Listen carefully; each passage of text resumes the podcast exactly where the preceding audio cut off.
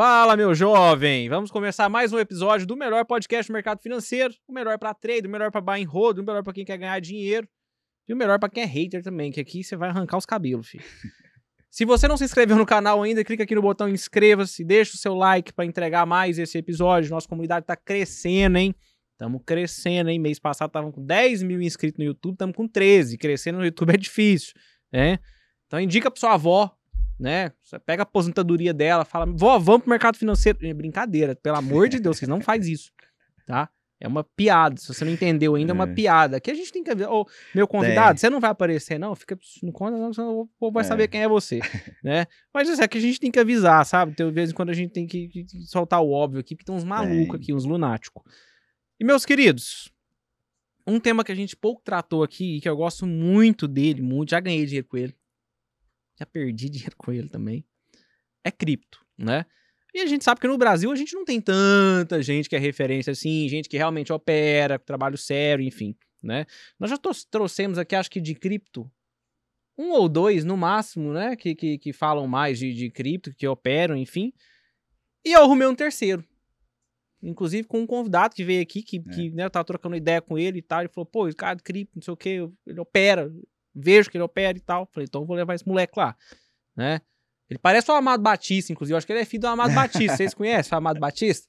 Hã? Eu acho que é o filho do Amado é, Batista. Ô, produção, põe a foto do Amado Batista do lado aqui pra você ver se não é. Pode colocar, viu? Se não colocar, é, é, é, é nós, nós vai arrumar outro. Né, advertência, vai arrumar outro rapaz pro vídeo. Fechou? Sem mais delongas, eu quero agradecer demais a presença dele. Aceitou o convite de pronto, sem mimimi com data e tal. Né? Que tem gente que parece Bolsonaro pra vir aqui. Ai, não tem agenda. Pelo amor de Deus, cara. Pô, Vamos, vamos, vamos falar para a comunidade, vamos falar para o povo. E o Diego Bruno, muito obrigado, cara, por ter aceitado o convite. O Diego Bruno está com a gente aqui Prazer. hoje. Vamos falar de cripto. Quem não conhece ele, já já nós vamos falar onde você acha ele, enfim, né? Mas ele é referência nas redes sociais, tá? É referência no Instagram, é referência lá na porra do YouTube também. O YouTube é chato de crescer aí, mano. Meu Deus do é. céu. Né? É mais dolorido, né? Dói um pouquinho mais, né? 123 mil inscritos lá, só que assim. Ah, pouquinho, pouquinho, é... pouquinho. É, é trabalho. Pô, 100 é mil? Trabalho. 100 Na moral. 123 Top. mil inscritos. Boa. Só que assim, é canseira o YouTube. Não, você tem que ter paciência demais. É. Você tem que ser resiliente. Um, resiliente tem que ser um conteúdo mais bem trabalhado, né? Sim. Diferente, por exemplo, do TikTok. Você posta um vídeo ali todo aleatório e de repente você tá, viralizou.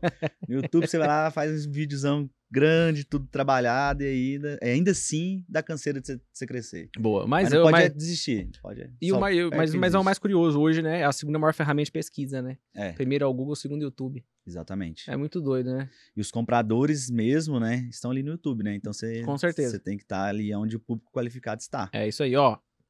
O cara já tá. Você que quer ser influencer, tá querendo crescer rede social e vender seu infoproduto, seja lá o que for, ah, já valeu o episódio. Pode é, encerrar e deixa o like, fechou. Tô brincando. Ô, Diegão, seguinte. Hum. Você tem quantos anos, cara? Cara, eu fiz 30 anos agora. 30 dia anos? 23 de agosto. É. Tá. Você tá no mercado desde. Tô no mercado desde. Do... Conheci o mercado financeiro, cara, em agosto de 2016. Tá. Só que eu só entrei de fato em janeiro de 2017, dia 1 de janeiro de 2017. Você fica naquele limbo, né? Você conhece, uhum. aí você fica meio que Será que vira? Será que não vira? Põe o pé. Você põe o pé, coisa, você vem, uhum. você fala, não, mas vamos ver depois. Só que você nunca esquece, né? Sim. Eu não sei você, mas eu mesmo, por mais que eu demorei ali uns cinco meses até começar a operar de fato, eu não tinha um dia que eu não dormi que eu não pensava naquilo. Legal. Você olha os gráficos, você olha e fala assim, cara, que mundo é esse? E você não consegue, você tá fazendo um trem, você tá viajando, você tá saindo, você não consegue mais desver isso. Foi meu caso. E aí eu fiquei nesse, nesse limbo ali uns cinco meses, enrolando. Aí quando foi dezembro de 2016, aquelas promessas de fim de ano, não sei se você faz. Ah. Cara, vou emagrecer 10 quilos, vou falar inglês, vou escrever, escrever um livro. E uma dessas promessas eu falei, cara, eu vou entrar pro mercado, eu vou ser trader, porque já tinha um amigo meu operando, já tava ganhando uma grana. Legal. E aí eu falei, cara, eu vou fazer isso porque eu não quero voltar pra indústria. Eu era engenheiro, sou engenheiro de formação. Tá. E eu falei, pô, fiz uma promessa, não volto pra indústria, vou fazer qualquer outra coisa, sei lá, ser entregador, fazer qualquer coisa. Porque para mim não dá. E aí eu conheci o mercado, falei, cara, paixão à primeira vista. Amigo meu começou a ganhar dinheiro, mostrava, ganhava mil, dois mil dólares assim, eu falava, caralho, o que que é isso? Eu tenho que trabalhar lá um mês inteirinho na indústria pra me ganhar 3 mil, velho. Engenheiro formado, ganhando 3 conto. Não, vou mexer com esse não. Amigo meu ganhando 10, 15, 20 mil no mês. Aí eu falei assim: não, vou mexer com esse trem, não, cara. Eu vou, vou, vou pro mercado. Aí eu fiz nessa promessa. Falei: vou começar dia 1 de janeiro de 2017. E foi. Virou o ano, comecei. E você começou em cripto? Não, eu não comecei por cripto, eu comecei por opção. A gente tava falando aqui no início, né? Antes da começar a seu- gravar. Opção, opção, Opção binária. binária. OB. OB. Nossa. Exatamente. Micro-ondas é, é- é- é mercado financeiro com timer de micro-ondas. É. Assim, Rapaz. o que, E que é, aí? o que, que é, a que, que é a grande questão né, da opção binária? No início, é, eu conheci bolsa, eu conheci Bitcoin, Bitcoin em 2016, né? Tá. Só que o que, que era, o- que, que era o problema? Não é tão acessível. Opção binária não é mercado financeiro. A gente Uhum. pode falar assim, ah, é o mesmo, ele copia o mesmo gráfico do Forex. A cotação é a mesma, as paridades são as mesmas. Você opera lá euro-dólar, SDJPY. Sim. Você opera os mesmos ativos, Eles eles, replicam o mesmo sinal. replicam. Uhum. Só que ele de fato não é, porque você tá, é você contra a corretora. Por exemplo, a gente vai operar cripto, opera ali através de uma corretora de criptomoedas, cara, a corretora faz um, um intercâmbio. Pô, ela tá ganhando aqui uma taxa, uma comissão do comprador e do vendedor. Ponto. Opção binária não, tá você contra a corretora. Se você tá ganhando, a corretora tá perdendo. E se você tá perdendo, a corretora tá ganhando. Tá. Só que é muito acessível, cara. Você colocava ali, sei lá, 100 dólares. Eu comecei com 250 dólares lá na época. Em janeiro de 2017, eu fiz 5 mil dólares. Eu tinha, Nossa. comecei primeiro com 250, consegui dobrar numa semana, peguei mais uns mil e poucos reais que eu tinha, comprei de Neteller na época, dá 3 reais cada Neteller. tá. Coloquei na corretora ali, na época nem a corretora nem existe mais. E eu sei que em janeiro de 2017 eu fiz 5 mil dólares. Certo. Eu falei, cara, eu sou eu sou o Warren Buffett, né? Eu sou assim um guru disso aqui, não existe. e assim, a gente também não tinha informação do que é opção binária, o que que virou. E a Tá. gente vai chegar lá agora e eu vou te explicar. Aham. E aí eu peguei Já era, já era Ike Option? ainda não. Ainda não. Eu sou de antes da Ike Option. Tá.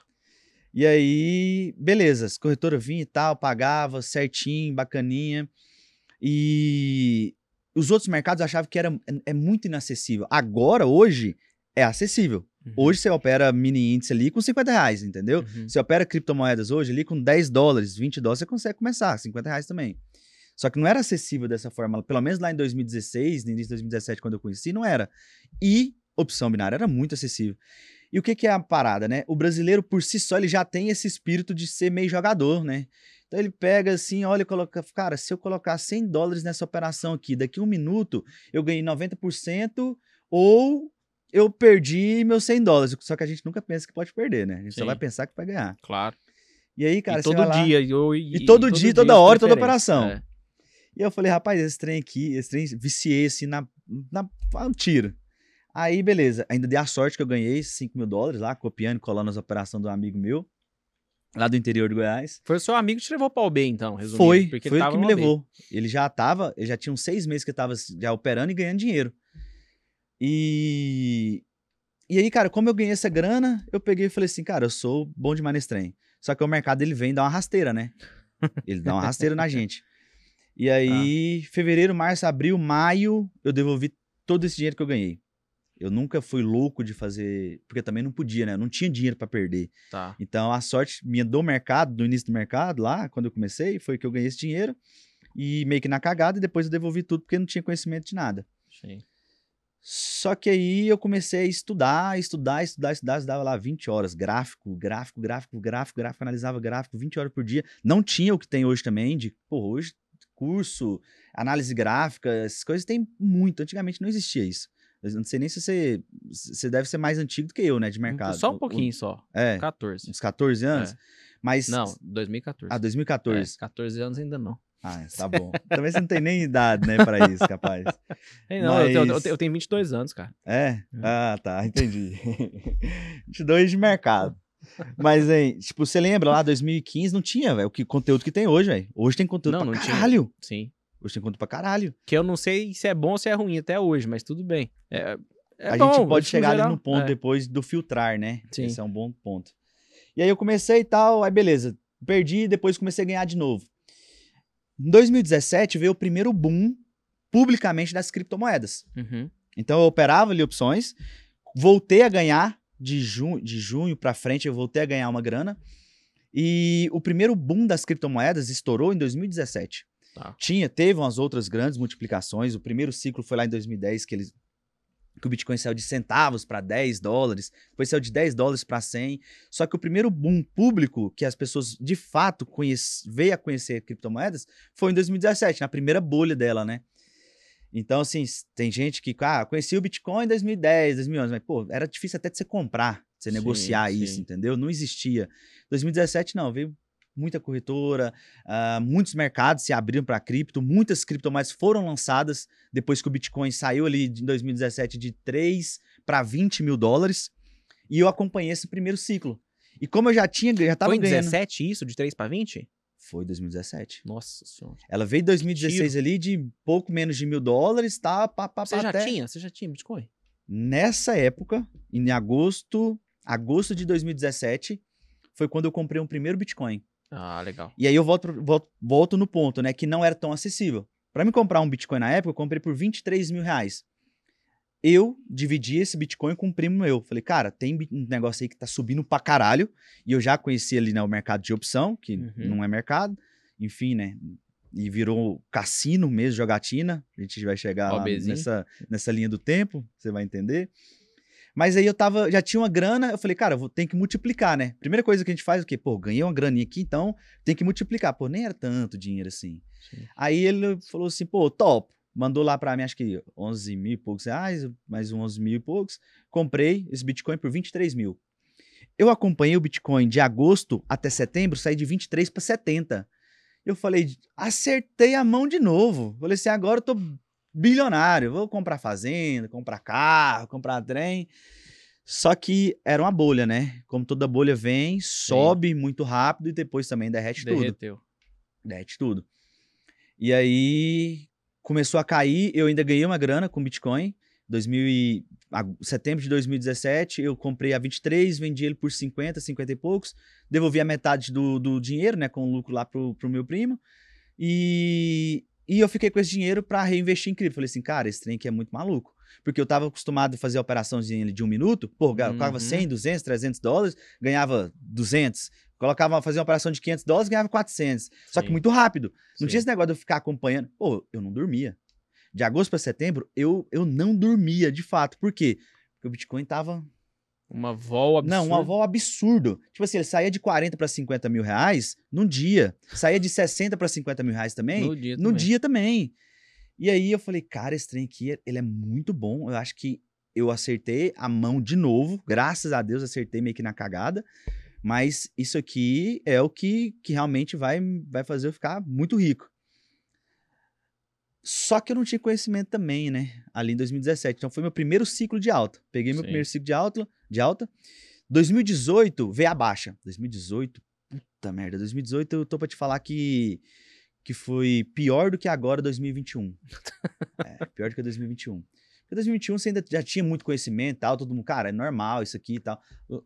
Hoje, quando vem um mercado de baixa, a gente fala, porra, a gente agradece às vezes. Fala, pô, peraí, se eu tô com caixa aqui, tô com dinheiro, pô, isso aqui vai ser bom pra mim. Sim. Só que quando caiu lá atrás, falava, vou perder meu dinheiro, acabou minha vida. Eu Fudeu. não fudeu, o que, que eu fui inventar de mexer com isso? Eu tava ali com o meu dinheiro guardado e eu fui comprar essa porra de criptomoeda e tal. E aí foi 2018 muito ruim. você pensou que ia virar pó? Todo santo dia, né? Porque todo dia cai 10%. Aí as pessoas. não- ó, ó, pra você ver o que é a parada, né? A galera acha que. Não, a, a- a parada só pode desvalorizar 100%. É o povo começa. Só que cai 10% todo. Você fala assim: esse trem já não tá- era pra estar em zero, não. Pode cair 10% hoje, amanhã cai mais 10%, depois cai mais 50%, até virar ponte. Só que aquilo Sim. é um, um sofrimento eterno. Eterno. É um sofrimento eterno. É o sangue pingando. É o sangue pingando. Em 2018 foi isso. Cara, o sangue pingando. Só que eu não desisti. Como eu ainda operava ali opções, eu ainda tirava ali uma renda de opções muito boa e ainda não tinha virado cassino. Pô, no meu primeiro de agosto, de, de agosto não, de junho para dezembro de 2017, eu fechei 2017 eu acho que com 100 mil reais livre, li- limpinho, limpinho, limpinho. Mesmo com o Bitcoin tendo caído, né? Tá, que caiu. aham. Aí eu falei, pô, peraí, esse trem aqui tá bom. Quando foi em junho, ago- junho, maio, junho de, do- de 2018, eu já tinha feito um milhão com opção. Por quê? Porque eles pagavam as corretoras. Com OB, Com a B. mas você conseguia sacar? Sacando. Sacando.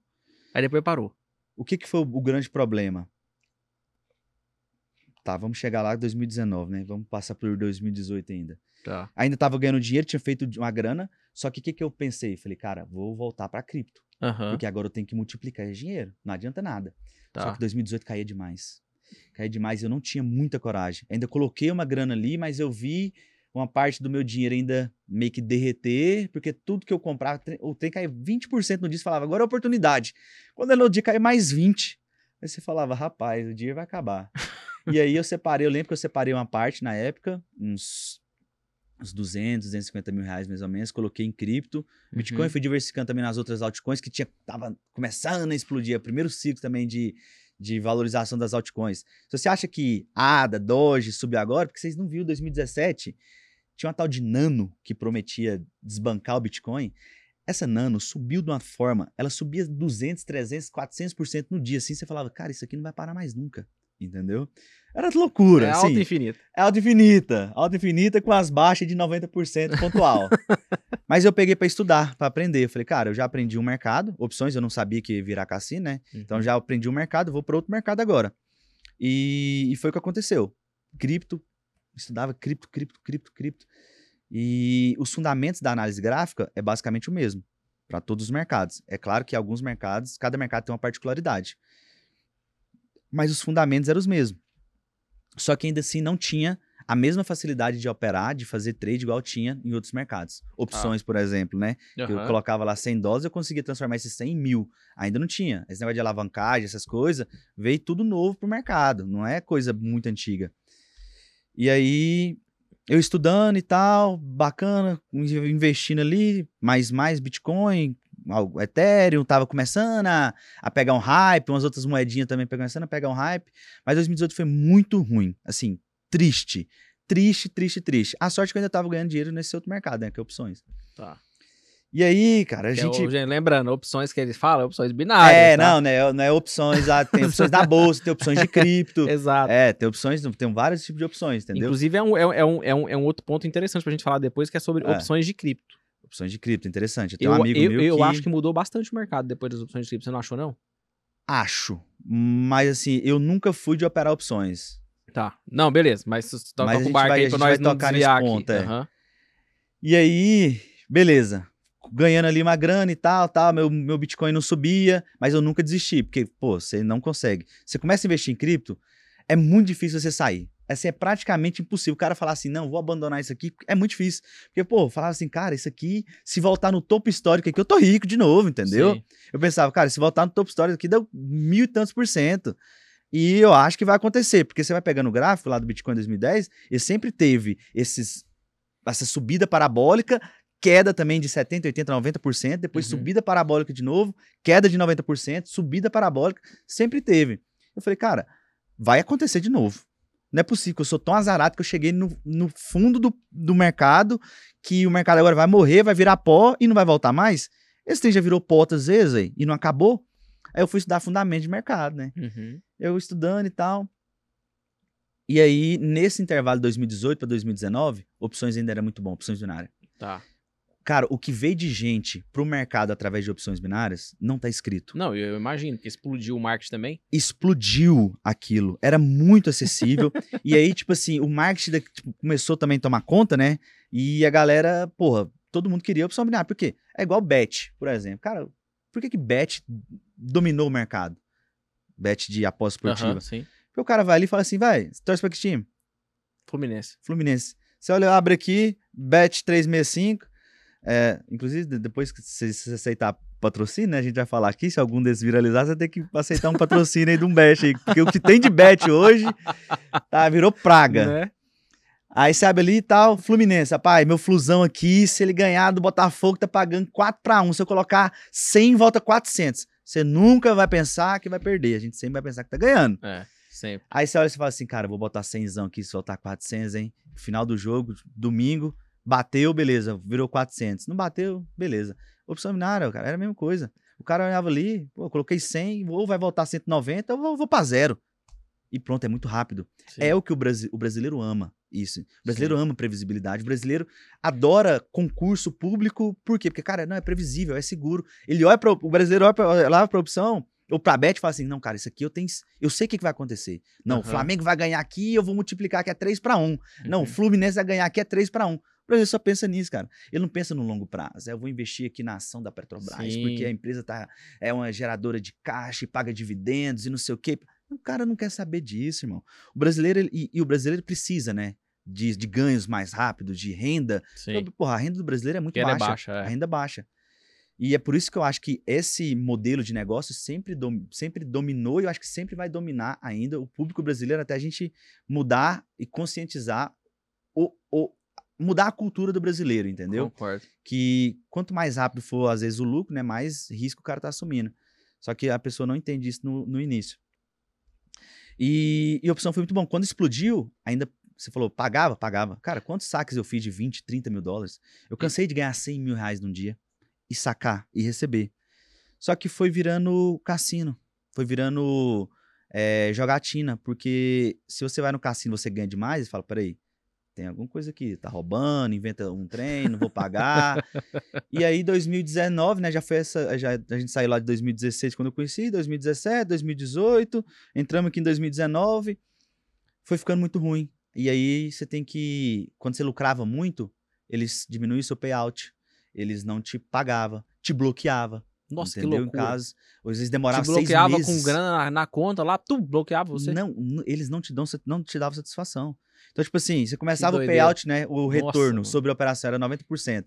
Tá. Beleza. Você começava a ganhar muito, eles iam lá e diminuir de 90% para 10%. Você falava, pô, não tem. Aí fica inviável você operar. Sim, Mesmo você acertando muito, fica inviável você operar. Sim.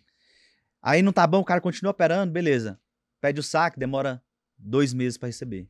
No- E verificação, verificação, coisa infinita. s- Justamente para não te pagar. Fazer você desistir, ou então, nesse período, você perder. Porque, cara, o trader vai ali, vai ganhando, vai ganhando, vai ganhando, ele acha que é um super-homem e de repente ele vai lá num dia, talvez perde tudo. E Sim. eles- eu acho que eles enrolavam para poder fazer isso. Exato, com certeza. E, e Até como, o cara perder.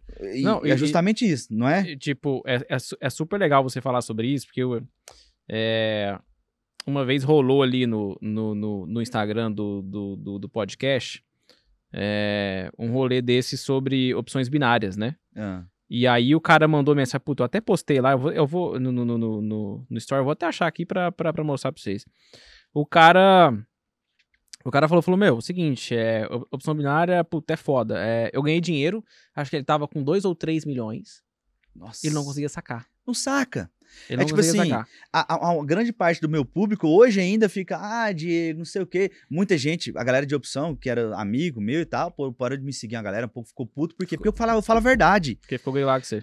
Porque eu tô falando a verdade. Eu vim aqui, pô, eu falo a verdade. Cara, se você me perguntar qual foi o melhor mercado lá em 2017, 2018, eu falo, cara, a opção binária, pra qualquer pessoa que tava iniciando, era o mercado mais simples do mundo. E era o, o que era, tinha o potencial de multiplicação muito mais rápido. Boa. Só que depois, é, virou cassino. Então, como que você fala pra pessoa hoje, fala assim, e tem gente que vende, e eu falo na cara, cara, você é um puta de um charlatão, um golpista se você tá Sim. vendendo opção binária. E você sabe que brigaram comigo. No, no, no, no- dia 6 de, de, de, de dezembro, o cara mandou uma mensagem lá no podcast. Poderia levar alguns traders de opções binárias no podcast. Aí eu peguei, marquei e falei assim: tá aí algo que vocês nunca verão por aqui. Você vai, você vai Acredite trazer, se quiser, cara. Os caras têm, têm que ficar bravos. fica brabo, velho, porque a galera é fanática, entendeu? Os Porque Porque o mercado, igual eu falei, o mercado é muito simples, né? A galera ali não quer que É. fala mal de forma nenhuma. Sim. Só que assim, você vai estar trazendo. Com, às vezes a pessoa. Eu, ho- hoje eu sei que quem vende isso, eu tenho certeza que ele sabe que é um golpe. Claro. Que é um. Que, que a Claro. pessoa vai ensinar, ele pode até estar querendo ganhar o dinheiro ali ensinando sobre aquilo pra pessoa. Sim. Só que ele sabe que a corretora, a partir do momento que ele começar a ganhar dinheiro, ele não vai receber, cara. O dia que foi o basta pra mim, foi. Eu fiz 20, 25. Esse vídeo tava no meu YouTube, no meu canal do YouTube, eu até tirei depois. Porque depois a galera chega por opção, ainda acha que dava. Uhum. Tirei tudo. Cara, não. E a galera, nossa, muita gente ficou puto comigo. Você tá cuspindo o prato que você comeu, não sei o quê. Cara, eu sou honesto, irmão. Eu fui criado no interior do Goiás, eu cresci que trabalhando. Sim. Entendeu? Cresci, tipo, ganhando tudo, tudo que eu conquistei, velho, foi trabalhando mesmo, de verdade. Aí eu pego, acho uma parada, faz sentido, vou ganhar ensinando para as pessoas, só que na hora que ela aprender, ela nunca vai sacar o dinheiro dela, ela vai ganhar, mas não vai levar. É louco. Pô, É, tá foi, maluco? é. A galera começou a xingar, corretor, não, não sei o que lá, a gente vai te patrocinar, vai não sei... Fala, Ou, eu falo, lê meus lábios, amigo. Eu não me misturo com golpista, entendeu? Vou te patrocinar. Vou é te hein? patrocinar, é. Por quê? Porque eles ganham no prejuízo da pessoa. Sim. Então, tipo assim, se eu tô levando o cara pra ali, ensino ele mais ou menos, ou então não falo que ele não vai receber, ele vai ficar ali depositando mil, perde, mil, perde, mil, não sei o que lá. Quando o cara perdeu 20 mil, na hora que ele ganhar, que ele conseguir recuperar e lucrar, ele nunca vai sacar. Então eu falo, peraí, Boa. peraí, isso aí não existe, entendeu? E foi aonde foi o meu estopim, né? E aí, Legal. de eu ter conhecido o, o criptomoedas, né, Bitcoin lá em, 2000 já- em agosto de 2017, foi o que fez eu dar all-in ali de 2019 para 2020. Foi Em quando entrou mais ou menos a pandemia, né? Legal. E aí eu já tava com a grana, já tinha ali uma grana e tal, já tinha comprado, já tinha, pô, já tinha casa, já tinha trem. E a galera até acha, pô, todo mundo acha que o trader ganhou dinheiro ah, vendendo curso, essas coisas. Sim, Pô, é. eu já tinha grana, eu já tinha grana suficiente para poder, assim, viver muito, muito, muito bem. Já tinha, pô, carro importado, já tinha apartamento, tinha muita grana operando. Tanto de opções, quanto ali a minha, um, um- um pequeno ciclo que eu peguei depois de 2018 para 2019. Que as criptomoedas inverteu de novo. E eu tinha colocado muito mais grana dessa vez. Entendi. Então eu já tinha uma grana. Só que eu pensei, eu falei assim, cara, não dá pra continuar nesse mercado. Isso aqui virou golpe. Eu fui lá, gravei um vídeo, galera, tô despedindo, é o fim pra mim. Ah, Esse vídeo ainda tá no meu canal, de 2019, se eu não me engano. É o fim pra mim, que opção não dá, porque você vai ganhar, mas você não vai levar, entende? E quem quiser continuar, beleza, ok. Eu, Diego, não falo mais disso. Estou migrando para outros mercados, bem, depois eu faço para vocês. E como eu já conhecia cripto, eu ainda tentei. Porra, operei Forex ali um tempo, operei mini índice, operei ali bolsa e tal. Mas, cara, eu nunca consegui esquecer cripto. Porque a volatilidade de cripto é sinistra. É. E, Cara, bizarro. é sinistra. E se é você bizarro. consegue sobreviver à volatilidade, não tem nada. Cara, aquilo não existe, nada parecido. Nem a opção não era, não dava adrenalina igual dava de cripto. Apesar de que se você se deixar levar por isso, você vai perder dinheiro, Com né? certeza. Vai morrer. Vai morrer. Só que a volatilidade de cripto, cara, é muito bom quando você aprende a operar ela. Sim. E aí eu vim, fiquei um tempo estudando mais. Pá, falei, cara, agora existe ferramentas aqui e tal para operar cripto também, que antes não existia. Sim. Aí já tinha Binance, já muito grande. Sim. FTX. Já tinha ferramentas de alavancar. FTX ainda veio depois. Tá. FTX ainda conheci ela depois, a gente vai chegar lá. Tá. FTX eu escapei fedendo dela. Eu vou te, vou te dizer porque que eu FTX foi escapei. foda. É, FTX foi foda. E aí eu falei assim, cara, vou migrar pra isso aqui. Falei pra minha galera, falei pro meu puff, falei, galera, tô migrando pra cripto e ponto. E aí Deus abençoou de novo, que eu peguei ali um ciclo. Aí eu entrei, né? Primeiro ciclo de alta 2017, 2018 baixa, 2019 alta, 2000, 2019 teve uma meia alta. Quando foi entrando 2020, teve o Covid, né? Que aí o mercado caiu muito. Sim. O Bitcoin caiu Ferrou tudo. 60%. É. Num, no, sim, foi coisa de 3, 4 dias ali. Uh, numa semana, o Bitcoin caiu 60%. E aí eu tenho até um post depois, eu acho que eu vou mandar fazer um quadro dele. Eu falei, cara, se o Bitcoin vier para 3.500 dólares de novo, eu vou dar all-in. Eu vou vender tudo que eu tenho e vou comprar de Bitcoin. Uhum. E foi o que eu fiz. 2020, no crash do Covid. Tem esse print, esse print eu ainda vou mandar ele fazer um quadro dele. Ah, postei no meu Instagram e tal. E ele foi pra 3.750 dólares. Falei assim, cara, é oportunidade. Por quê? Porque eu vi lá em 2017 ia sair de 3 mil pra 20.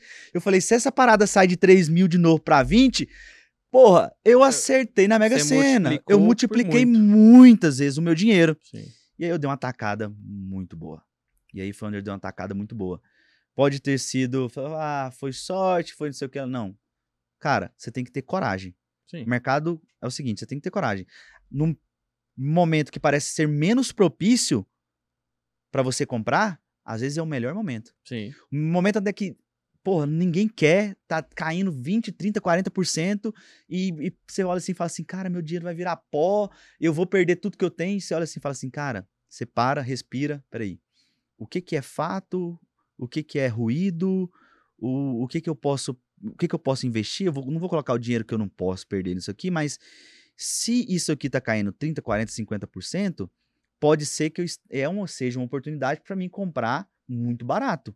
Não, assim, Principalmente um ativo como o Bitcoin, que já tinha um histórico. Pô, o Bitcoin está sendo negociado de desde cair pra cacete e 2017. subir muito. É, Exatamente. não, e assim, e tem, tem outro ponto também, né? É, para quem vai fazer o principalmente, né, uma, uma para quem vai montar uma posição, vai levar para o médio e longo prazo, o momento de pânico é o melhor momento para se comprar. É o melhor momento. Se você acredita no que você está comprando, É o melhor momento. é o melhor momento, né? Quando o a galera melhor tá em momento. pânico. É o vende, vende, vende, vende, vende, acabou o mundo, apocalipse, etc. E você acredita no negócio, fala, cara, não, peraí, também não é para tanto. É A galera, a- assim, a pode mesma ser clichê, né? É, a mesma coisa que eu vi, mas tipo assim, o clichê. Compra ao som dos canhões e vende ao som dos violinos. Perfeito. Ponto. As pessoas acham que não. Quem não entende do mercado vai falar não. Quem não entende de cripto fala assim: Deus me livre, você tá caindo 50% hoje, de repente o trem sobe 100% na outra Sim. semana. E eu já tinha passado por isso. E então eu montei uma estratégia, né? Eu falei assim, cara, eu vou ter uma parte do meu dinheiro que eu vou deixar, que eu vou investir nisso aqui, vou recomprando, vou reinvestindo, e eu tenho uma outra parte que eu vou fazer trade. Uhum. Porque eu, eu, não, eu não vim pro mercado para ser o investidor, né? Eu não sou investidor de longo prazo, Sim, sei sim. o quê, igual 10 Primo Rico, anos, 10 enfim, anos. né? Aham. Porra, eu sou trader. Eu, eu conheci o mercado através de um trader, virei trader e o meu negócio é negociar no mercado.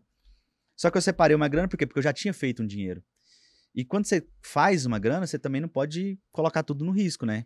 Quando você Claro. não tem nada, você tem que bater. Opa! Precisa quebrar, É né? quase isso. É, quase isso. Mas se você não tem nada, você tem que bater pra você conquistar alguma coisa. Depois Sim. que você conquistou, você tem que bater talvez ali menos pra você poder segurar. Sim. E, cara, foi isso. Aí você vem lá, vem lá 2020, você, com, você comprando Bitcoin a 3, 4, 5 mil dólares, essa parada subindo, subindo, subindo. Outras altcoins ali, como Ada. Cardano, que você compra, comprou a 0,2 centavos, bateu 3 dólares Bizarro. bizarro, entendeu? Só que assim, você tem que ter coragem pra comprar nesses momentos, né? E ter uma, Totalmente. uma boa estratégia. Não, e assim, comprar e, e não fica olhando, não. É. Porque é vol, pai. É vol. É vol. a Tipo, galera que vem da bolsa, é é que você é um operador de bolsa, né? Aham. eu acho que a maior parte do seu público aqui é de bolsa também, né? É. A galera, não, tipo, mas assim, por incrível que eu tô te falando, tem os caras até de opção binária. até de cara. opção binária vem, Que- né? Não sei de onde vem, mas, Ó. a mas, é, mas é bom que tem chance de, de sair dessa merda. De eliminar. É. Ó, anotem o dia, a hora e o meu nome. Eu estou falando porque eu tenho propriedade para falar. Você perguntou de que option. Eu fui um dos traders que mais ranqueou na que option. Eu movimentava 20, 30, 40, 100 mil dólares numa semana. Entendeu? Eu ganhei alguns milhões com opções. Só que opções binárias virou golpe. Qualquer pessoa que for vender opções binárias para você, você pode olhar para ele e falar assim, irmão, você é um golpista, um estelionatário. Porque a partir do momento em que eu começar a ganhar dinheiro, essas corretoras não vão me pagar. É. E aí, eu vou ganhar, mas não vou levar. e aí, é eu ponto, e aí a gente pode entendeu? aproveitar, inclusive, lá, porque no dia 6 eu postei aquilo lá que eu te mostrei. Aham. Aí no dia 7, né, o pessoal. Apareceu uma galera braba, braba, Brabo. braba. Pô, eles é fanático. Eles, é- eles são xiita, velho. Eles é. Eles são xiita, é, Os é. caras é Aí fanático. os caras veio, aí- aí eu postei, né? Fomos questionados ao dizermos que não traríamos traders de opções binárias ao podcast. Aí. Aí eu falei, mas pareceu um caso curioso. Ninguém poderia imaginar. Olha o vídeo em seguida.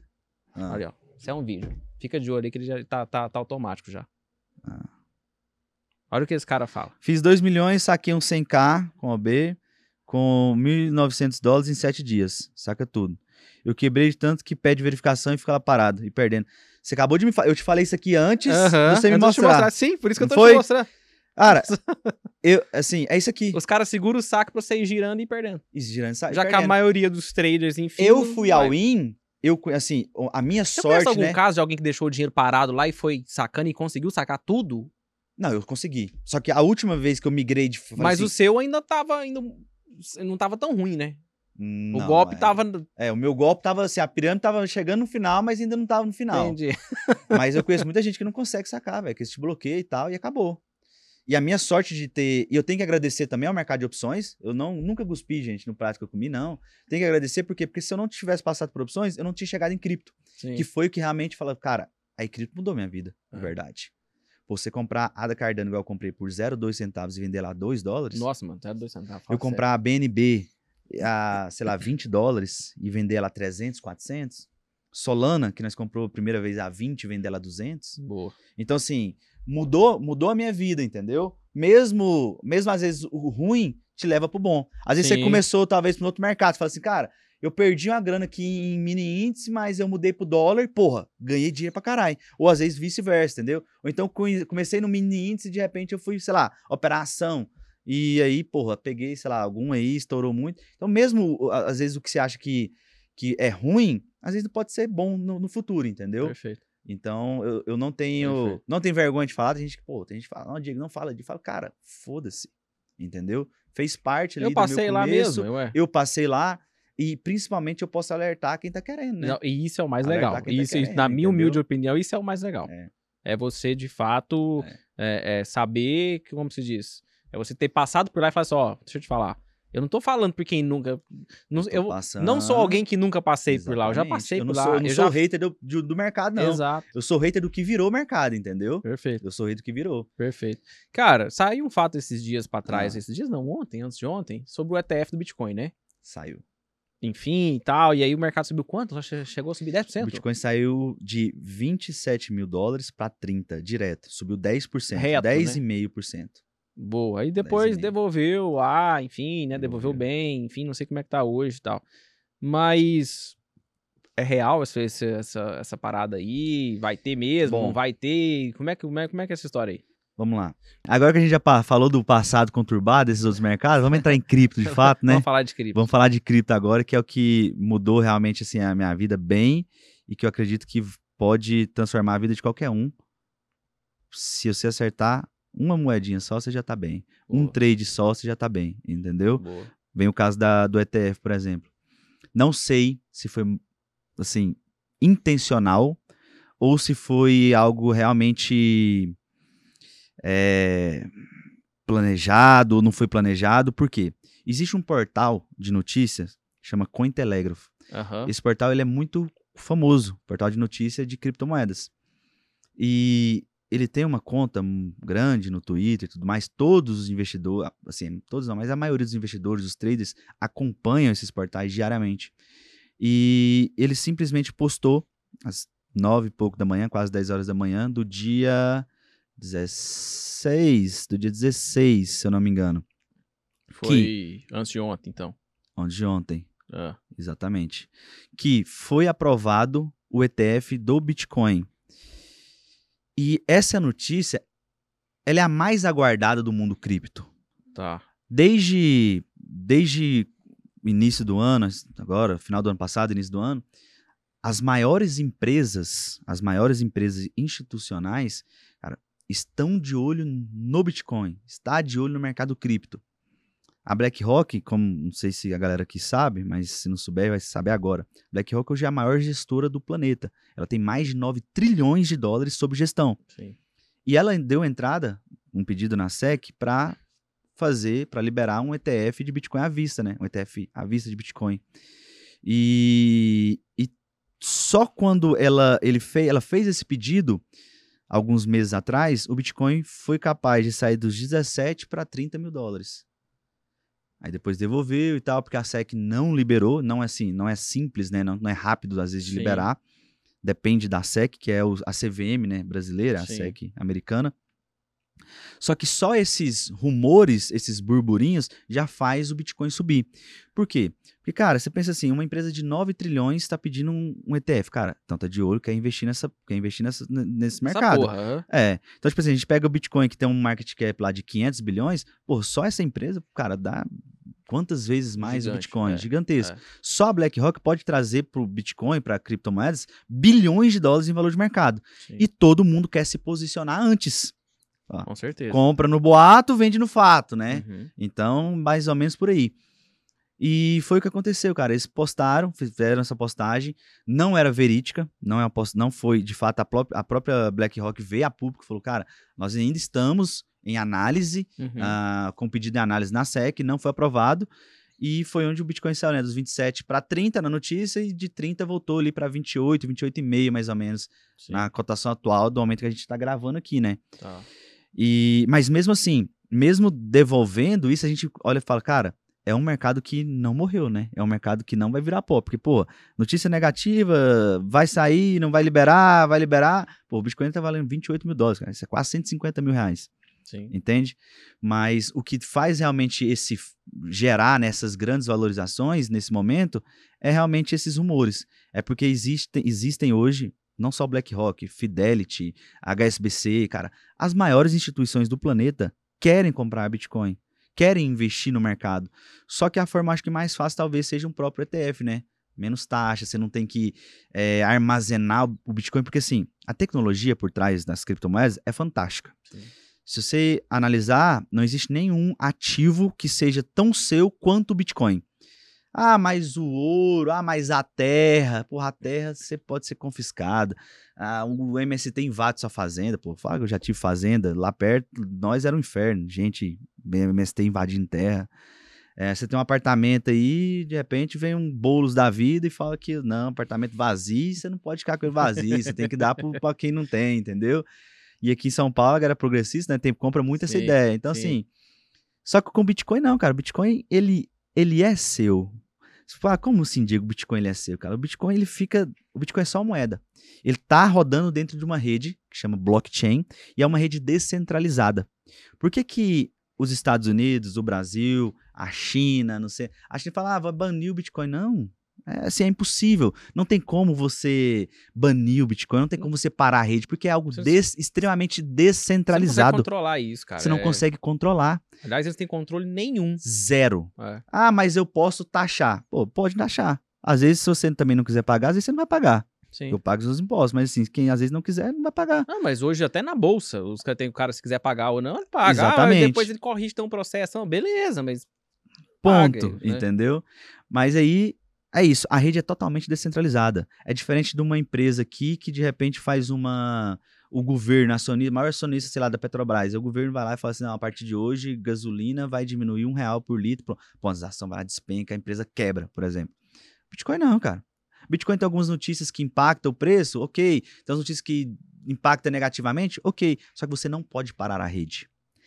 É impossível. Desde que você tenha seu Bitcoin armazenado em uma cold wallet, Uhum. ninguém toma o seu Bitcoin.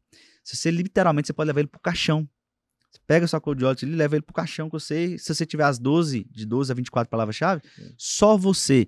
O governo pode tentar te confiscar. Não, a partir de hoje nós vamos lá, vamos tomar o dinheiro do Vasco que tá ali no, no Nubank, por exemplo. Sim. O governo vai lá e te toma seu dinheiro. Sim. Trava. Ah, vamos pegar o Bitcoin do Vasco. Não pega, irmão. É impossível, a não ser que ele, porra, lavar cerebral, faz você tom, te toma sua chave privada, aí eles acessam. Outro ponto, desde que também não esteja uma corretora de cripto, né? Sim, não. Se estiver dentro da corretora. Se tiver dentro de uma corretora, aí já é outro ponto, aí é né? confiscável. Aí é confiscável. É. Tem, entra o caso também de Israel, né? Agora Sim, que foi lá, conseguiu congelaram lá confiscar as o- contas. as contas do Hamas e tal. Não vou entrar no mérito aqui se tá certo ou se tá errado, mas só conseguiu confiscar porque estava dentro de uma corretora, Sim, da Binance, lógico, né? Não, porque se os caras quisessem tirar, eles tiravam, Se colocavam na rádio tirar, lá e, e boa. exatamente. Acabou, ninguém pega. Inclusive, eu trouxe um presente pra você, não deixa eu esquecer, não, viu? Presente? Um presente. Vou- Vou falar uma surpresa. E quem quiser descobrir vai ter que ficar até o final do Ué, podcast, então hein? tá bom, hein? Então, gente deixar- vamos terminar o é. vídeo que eu quero meu presente. ó. terminar essa porra. Aí, aí é isso. Então, tipo assim, se você tiver, cara, esquece. Ninguém te toma. Ah, Diego, mas então, é, é- porra, não tem um ouro que é um aceitável no planeta inteiro? Não, é Bitcoin. Cara, Bitcoin é, a uni- é o único ativo que ele é- literalmente ele é seu e ninguém pode te tomar. Ninguém pode te confiscar. Ah, Diego, mas precisa de uma corretora para negociar. Não, você pode, eu posso negociar com você, você pode negociar comigo. Sim. Sem- pronto. Direitinho, inclusive. A ideia do Bitcoin foi sensacional. Quem criou, né, que a gente não sabe quem que é Sim. Satoshi Nakamoto, a gente não sabe quem não que sabe é, se é se é se não sabe se é um pseudônimo, não não sabe. sabe, se é verdade, uma instituição, Que- que- se é uma entidade, se é uma pessoa só, se é um grupo, ninguém sabe. Uhum. Satoshi Nakamoto foi o inventor, né? E talvez seja por isso que tenha tanto valor, né? Talvez Sim. se soubesse quem foram os inventores, ele talvez não teria tanto valor. Mas, cara, é isso. O Bitcoin ele é, ele é literalmente fantástico. A Boa. ideia é fantástica. Só que aí vem os piramideiros, aproveita da Ah, ideia. sempre tem. Aí vem os golpistas, aproveita da ideia, Sim, entendeu? Normal. Mas o Bitcoin em Normal. si, se você, quando você aprende a investir em Bitcoin, você fala assim, cara, isso aqui é libertador. Cara, você coloca ali uma, você fala assim, cara, eu vou colocar aqui, eu posso sair com a minha, ou tá, meu celular, numa wallet qualquer, cara, eu posso carregar um bilhão de dólares nisso aqui, ir pra qualquer lugar do planeta e pronto, cara, eu vou Sim. negociar isso aqui em qualquer lugar do mundo. Sim. Porque hoje tem muitos adeptos da- de criptomoeda. É um ativo que, se você pegar historicamente, ele muito, assim, assim ele valorizou Não, muito muito mais Muito. do que qualquer outro ativo. Sim, sim. Sim, Se o acabasse colocado hoje, é épico. Já é, já, já, já, já, tá, já é top 1. Já é top 1, entendeu? Então, É. tipo assim, é um ativo que saiu de centavos de dólar pra, pô, no ápice, né, 69 mil dólares. Sim. Então, assim, é um ativo que você, se você pega pra estudar ele, você fala assim, cara, é, tem umas quedas pontuais de 90%, às vezes 80%, mas é alta infinita sempre, isso desde é o- 2010, mas é alta é o mais infinita. legal de, por exemplo, no seu caso, de ser um especulador do, dentro do, do, do Bitcoin, né? Porque te dá, porra, é, o que, o que, que o especulador quer? Ah, Ele quer comprar barato E e, e quer vender caro o mais rápido possível. Exatamente. Na medida, como se diz, eu quero, porra, eu comprei um, sei lá, comprei um Bitcoin hoje a 28 mil dólares. O que, que eu quero? Eu quero que ele bate um, um milhão de dólares, entendeu? Exatamente. E E- no menor tempo Mas possível. de preferência e no amanhã, menor tempo ou daqui possível. 20 segundos. É, Entendeu? exatamente. É lógico que. né, Quando acontece esse movimento, aqui, por exemplo, do né? ETF agora, que a gente comentou, Sim. As pessoas falam assim: ah, mas é ruim, é fake news. Eu, e daí? Eu comprei. Eu acho eu- maravilhoso. eu- eu- maravilhoso. Eu entrei a 28 mil dólares. Desculpa, entrei a 27 mil dólares e Sim. saí ali a 29. Porra, eu fiz 28.500 dólares de lucro em, sei lá, em questão de horas. Nessa especuleta toda. nessa aí. especuleta toda. É. É. claro que tem alguns bitcoins meu que, porra, tá ali, tá, tá, às vezes eu vou deixar pro meu filho, entendeu? Eu não vou vender, Sim. porque pode, sei lá, cair pra 10 mil dólares que eu não vou vender. É, mas são estratégias Porque diferentes. são né? estratégias são, diferentes, finalidades diferentes. E- e- Entendeu? porque, São estratégias é diferentes. porque quando a gente fala muito de, de, de diversificação, quando a gente fala de diversificação, o pessoal pensa assim que diversificação é diversificar a classe de ativo. Não necessariamente. Porque você. você é, é, para quem é especulador, principalmente, uma das Uhum. primeiras coisas que a gente tem que aprender quando as coisas começam a dar certo para você no meio da especulação, no meio daquela operação mais rápida, da, da operação que você abre e fecha no mesmo dia, da operação que você compra num dia e vende daqui dois, daqui três, daqui uma semana, daqui dois meses, daqui seis meses, é que você precisa diversificar a estratégia. Você precisa começar a comprar né, algo, né, ou até mesmo operar vendido, enfim, mas em regra a gente compra né, ativos que você acredite que daqui 5, 8, 10, 12 anos vão render fruto. E aí Exatamente. você. Ah, mas, mas e aí? Aí você para com a especuleta, né? Não, você não para com a especuleta, você continua. Mas você começa a diversificar as modalidades de investimento que você vai fazer. E por, e por que, que eu dei all-in em criptomoedas e eu não dei all-in, por exemplo, na bolsa ou em Forex? E não tem nada contra nenhum dos mercados, pelo contrário, tem amigo que opera bolsa e ganha dinheiro, tem amigo que opera Forex e ganha dinheiro. O Rafa, que foi o que veio aqui, sim, né? sim. Meu sócio, meu amigo, meu irmão, um dos am- primeiro amigo que eu tive do mercado, opera Forex muito bem. Boa. Não Tem tem, nada hater, hein? Eu Hã? rachei o bico, tem hater. Demais, Não, mas o sim. Rafael tem hater. Pô, cara. assim, mas quanto mais fruto o cara dá, mais hater ele tem. Mas sabe o que é mais legal? Ah. É que assim, é... porra, eu, eu- vi lá o pessoal, um pessoal reclamando, outros não sei o que e tal. É. papá. O, que- o que eu gostei do Mascarenhas é que ele é muito pingo no i. É. É tipo assim, falou, cara, é, é, é simples. Pô, mas você falava de opções binárias. Eu falei, cara, deixa eu te falar. Aí ele explicou lá a questão das opções binárias, etc e tal, enfim.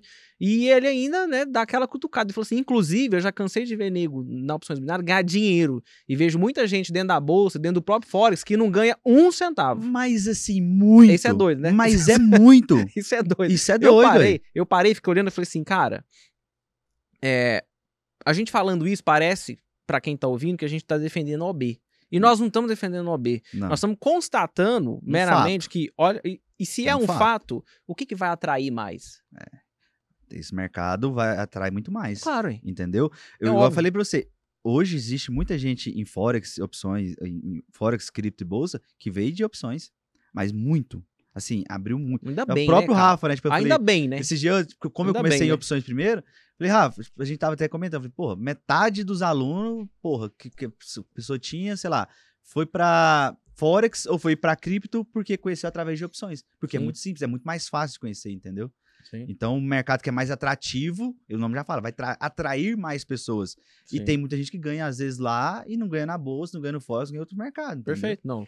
Tem- a gente tem que ter humildade, né? Claro. Pra aceitar. A gente tem que ter É, humildade exato, aceitar mas isso. assim, na verdade, isso é uma realidade. É, Se é bom ficar em OB ou não, é outra história. Nós já sabemos que Exatamente. não é. exatamente. né?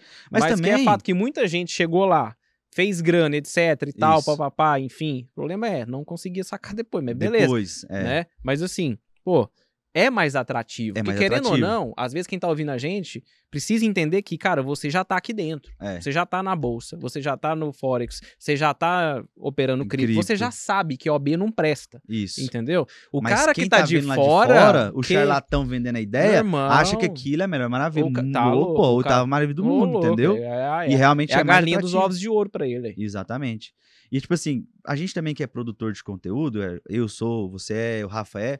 Porra, se a opção tava. E eu entendo o ponto dele. Pô, se a opção tá no hype, as pessoas estão falando, cara, você tem que produzir conteúdo sobre aquilo, porque as pessoas querem consumir. Sim. Às vezes não quer dizer que você vai consumir, vai produzir conteúdo pra vender pra aquela pessoa, mas Sim. você produz. Eu fico, eu fico vendo de cripto mesmo. Cara, eu falei de cripto. Meu primeiro vídeo sobre cripto no meu canal, sei lá, deu 150 visualização. Se eu falasse de opção, pô, dava 10 mil, entendeu? Era muito mais fácil. Era né? muito mais fácil. Então, assim, você pega e fala assim, e todos os influenciadores fazem isso. Ah, sei lá, o primo rico que é de bolsa de valor, de repente ele tá falando de comprei um milhão em Ethereum, por exemplo. Por quê? Porque Sim. tá no hype, entendeu? Sim, ele quer sim. trazer pessoas desse público e nós fala- acho que não tava gravando ainda, né? Mas como produtor de conteúdo, a gente quer trazer outras pessoas para consumir o nosso conteúdo, então a gente tem que falar de outros temas também. Sim. Então, assim, quem é o produtor de conteúdo, entendeu? Às vezes, quem não é, não vai entender. Fala, ah, mas você. É igual você, tipo, ah, bolsa de valores. De repente, o cara traz um cara de cripto. Tem gente que odeia. Vai vir cá e falar assim, ah, e esse vagabundo, piramideiro, charlatão de cripto.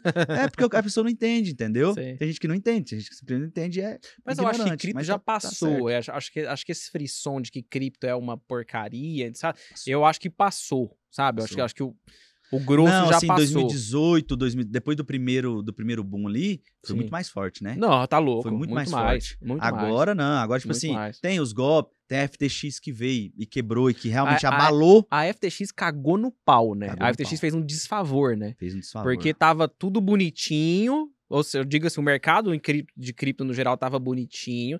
Aí a segunda maior bolsa, vamos assim Segunda se dizer, né? De, de, de cripto, né?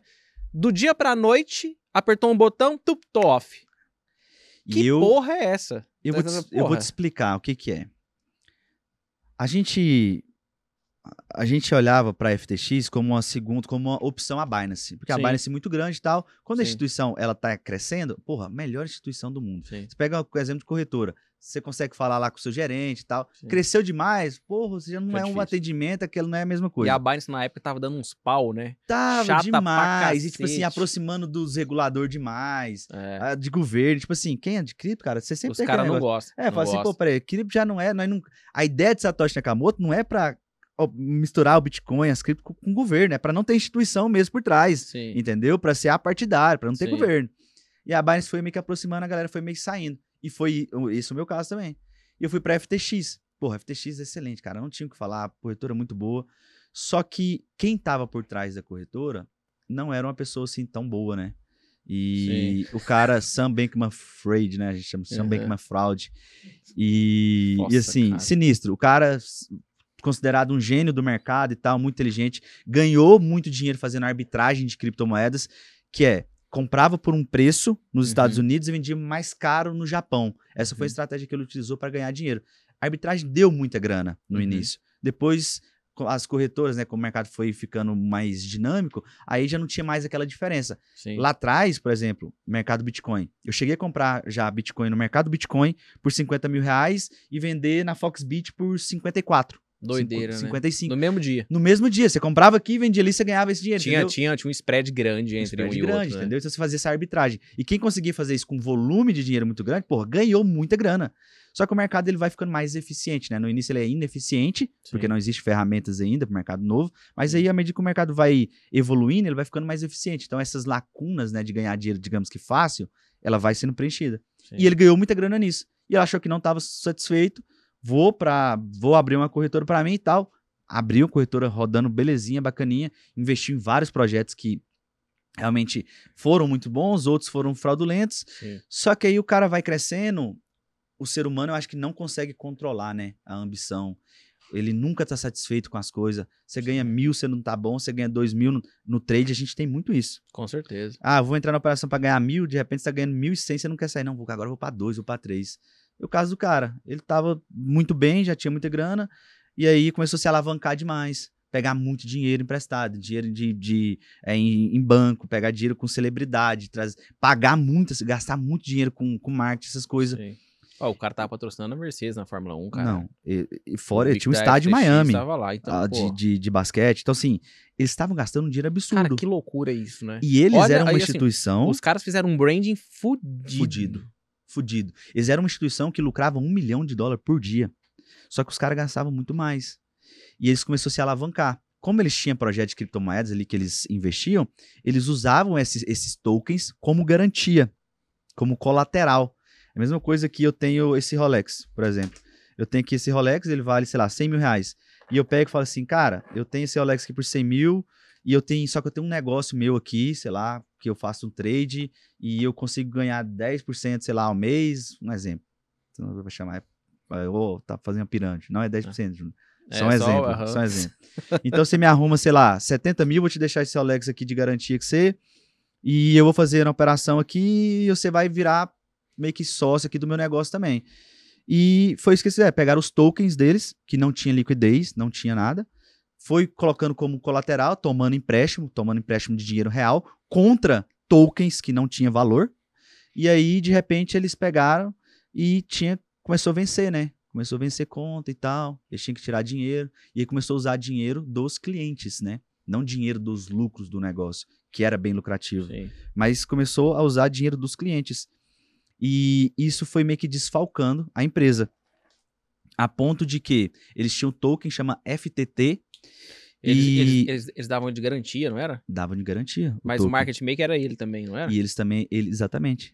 Eles era, negociavam contra os próprios clientes, né? Eles tinham ali uma Alameda, que era uma empresa irmã, que fazia. Não tinha lastro, resumindo, né? Tipo, hum... na verdade, esse, esse, esse, esse, esse, O lastro foi o brand que eles construíram, entendeu? É, na verdade. Essa é a grande questão. Esse, essa, essa, essa, essa moeda, como é que chamava essa moeda aí? FTT. Que, que eles davam, que enfim, que eles utilizavam como, como garantia, etc. Enfim, na verdade, ela não tinha vida própria, né? Era, eles mesmos eles não sustentavam tinha, Eles a... mesmos sustentavam o preço, entendeu? Era um valor artificial, eles não Exato. tinham liquidez. Cara, que loucura. Loucura. Isso. Como é que isso caiu mesmo? Quem foi que descobriu isso? Vou te contar agora. Eu esqueci. Eu tinha dinheiro na FTX, alguns, a maioria dos meus alunos também operava através da FTX. Só que um dia, um sábado, eu tava no. Eu lembro direitinho, porque eu, tava via... eu ia viajar pra Europa na segunda-feira. Tava com tudo compro, tá? organizando passagem e tal. E pra um evento de cripto que tinha lá, Token 2049, lá em Londres. E aí. Eu entrei no, no Twitter, porque no Twitter sempre sai primeiro lá. A galera lá, Twitter não, é diferente das outras redes sociais, que lá a galera descobre uma parada, vai para lá mesmo, Sim. assim, desabafar. Sim. E aí eu vi a galera postando, falou assim, ó, saiu a notícia de que a FTX tá, talvez não seja totalmente solvente, né? Não uhum. tenha, esteja uhum. gastando dinheiro dos clientes aí e tal, em algumas, tem algumas dívidas, assim, assim, assado, com os tokens que estão em garantia, que não tem liquidez suficiente para poder pagar as garantias. E aí eu vi, saiu no, Coin, no Coindesk, olha só pra você ver, uma empresa que é tipo a Cointelegraph. A gente não falou da fake news lá que fez o Bitcoin subir para 10% sim, sim. num dia? Uhum. Saiu essa notícia.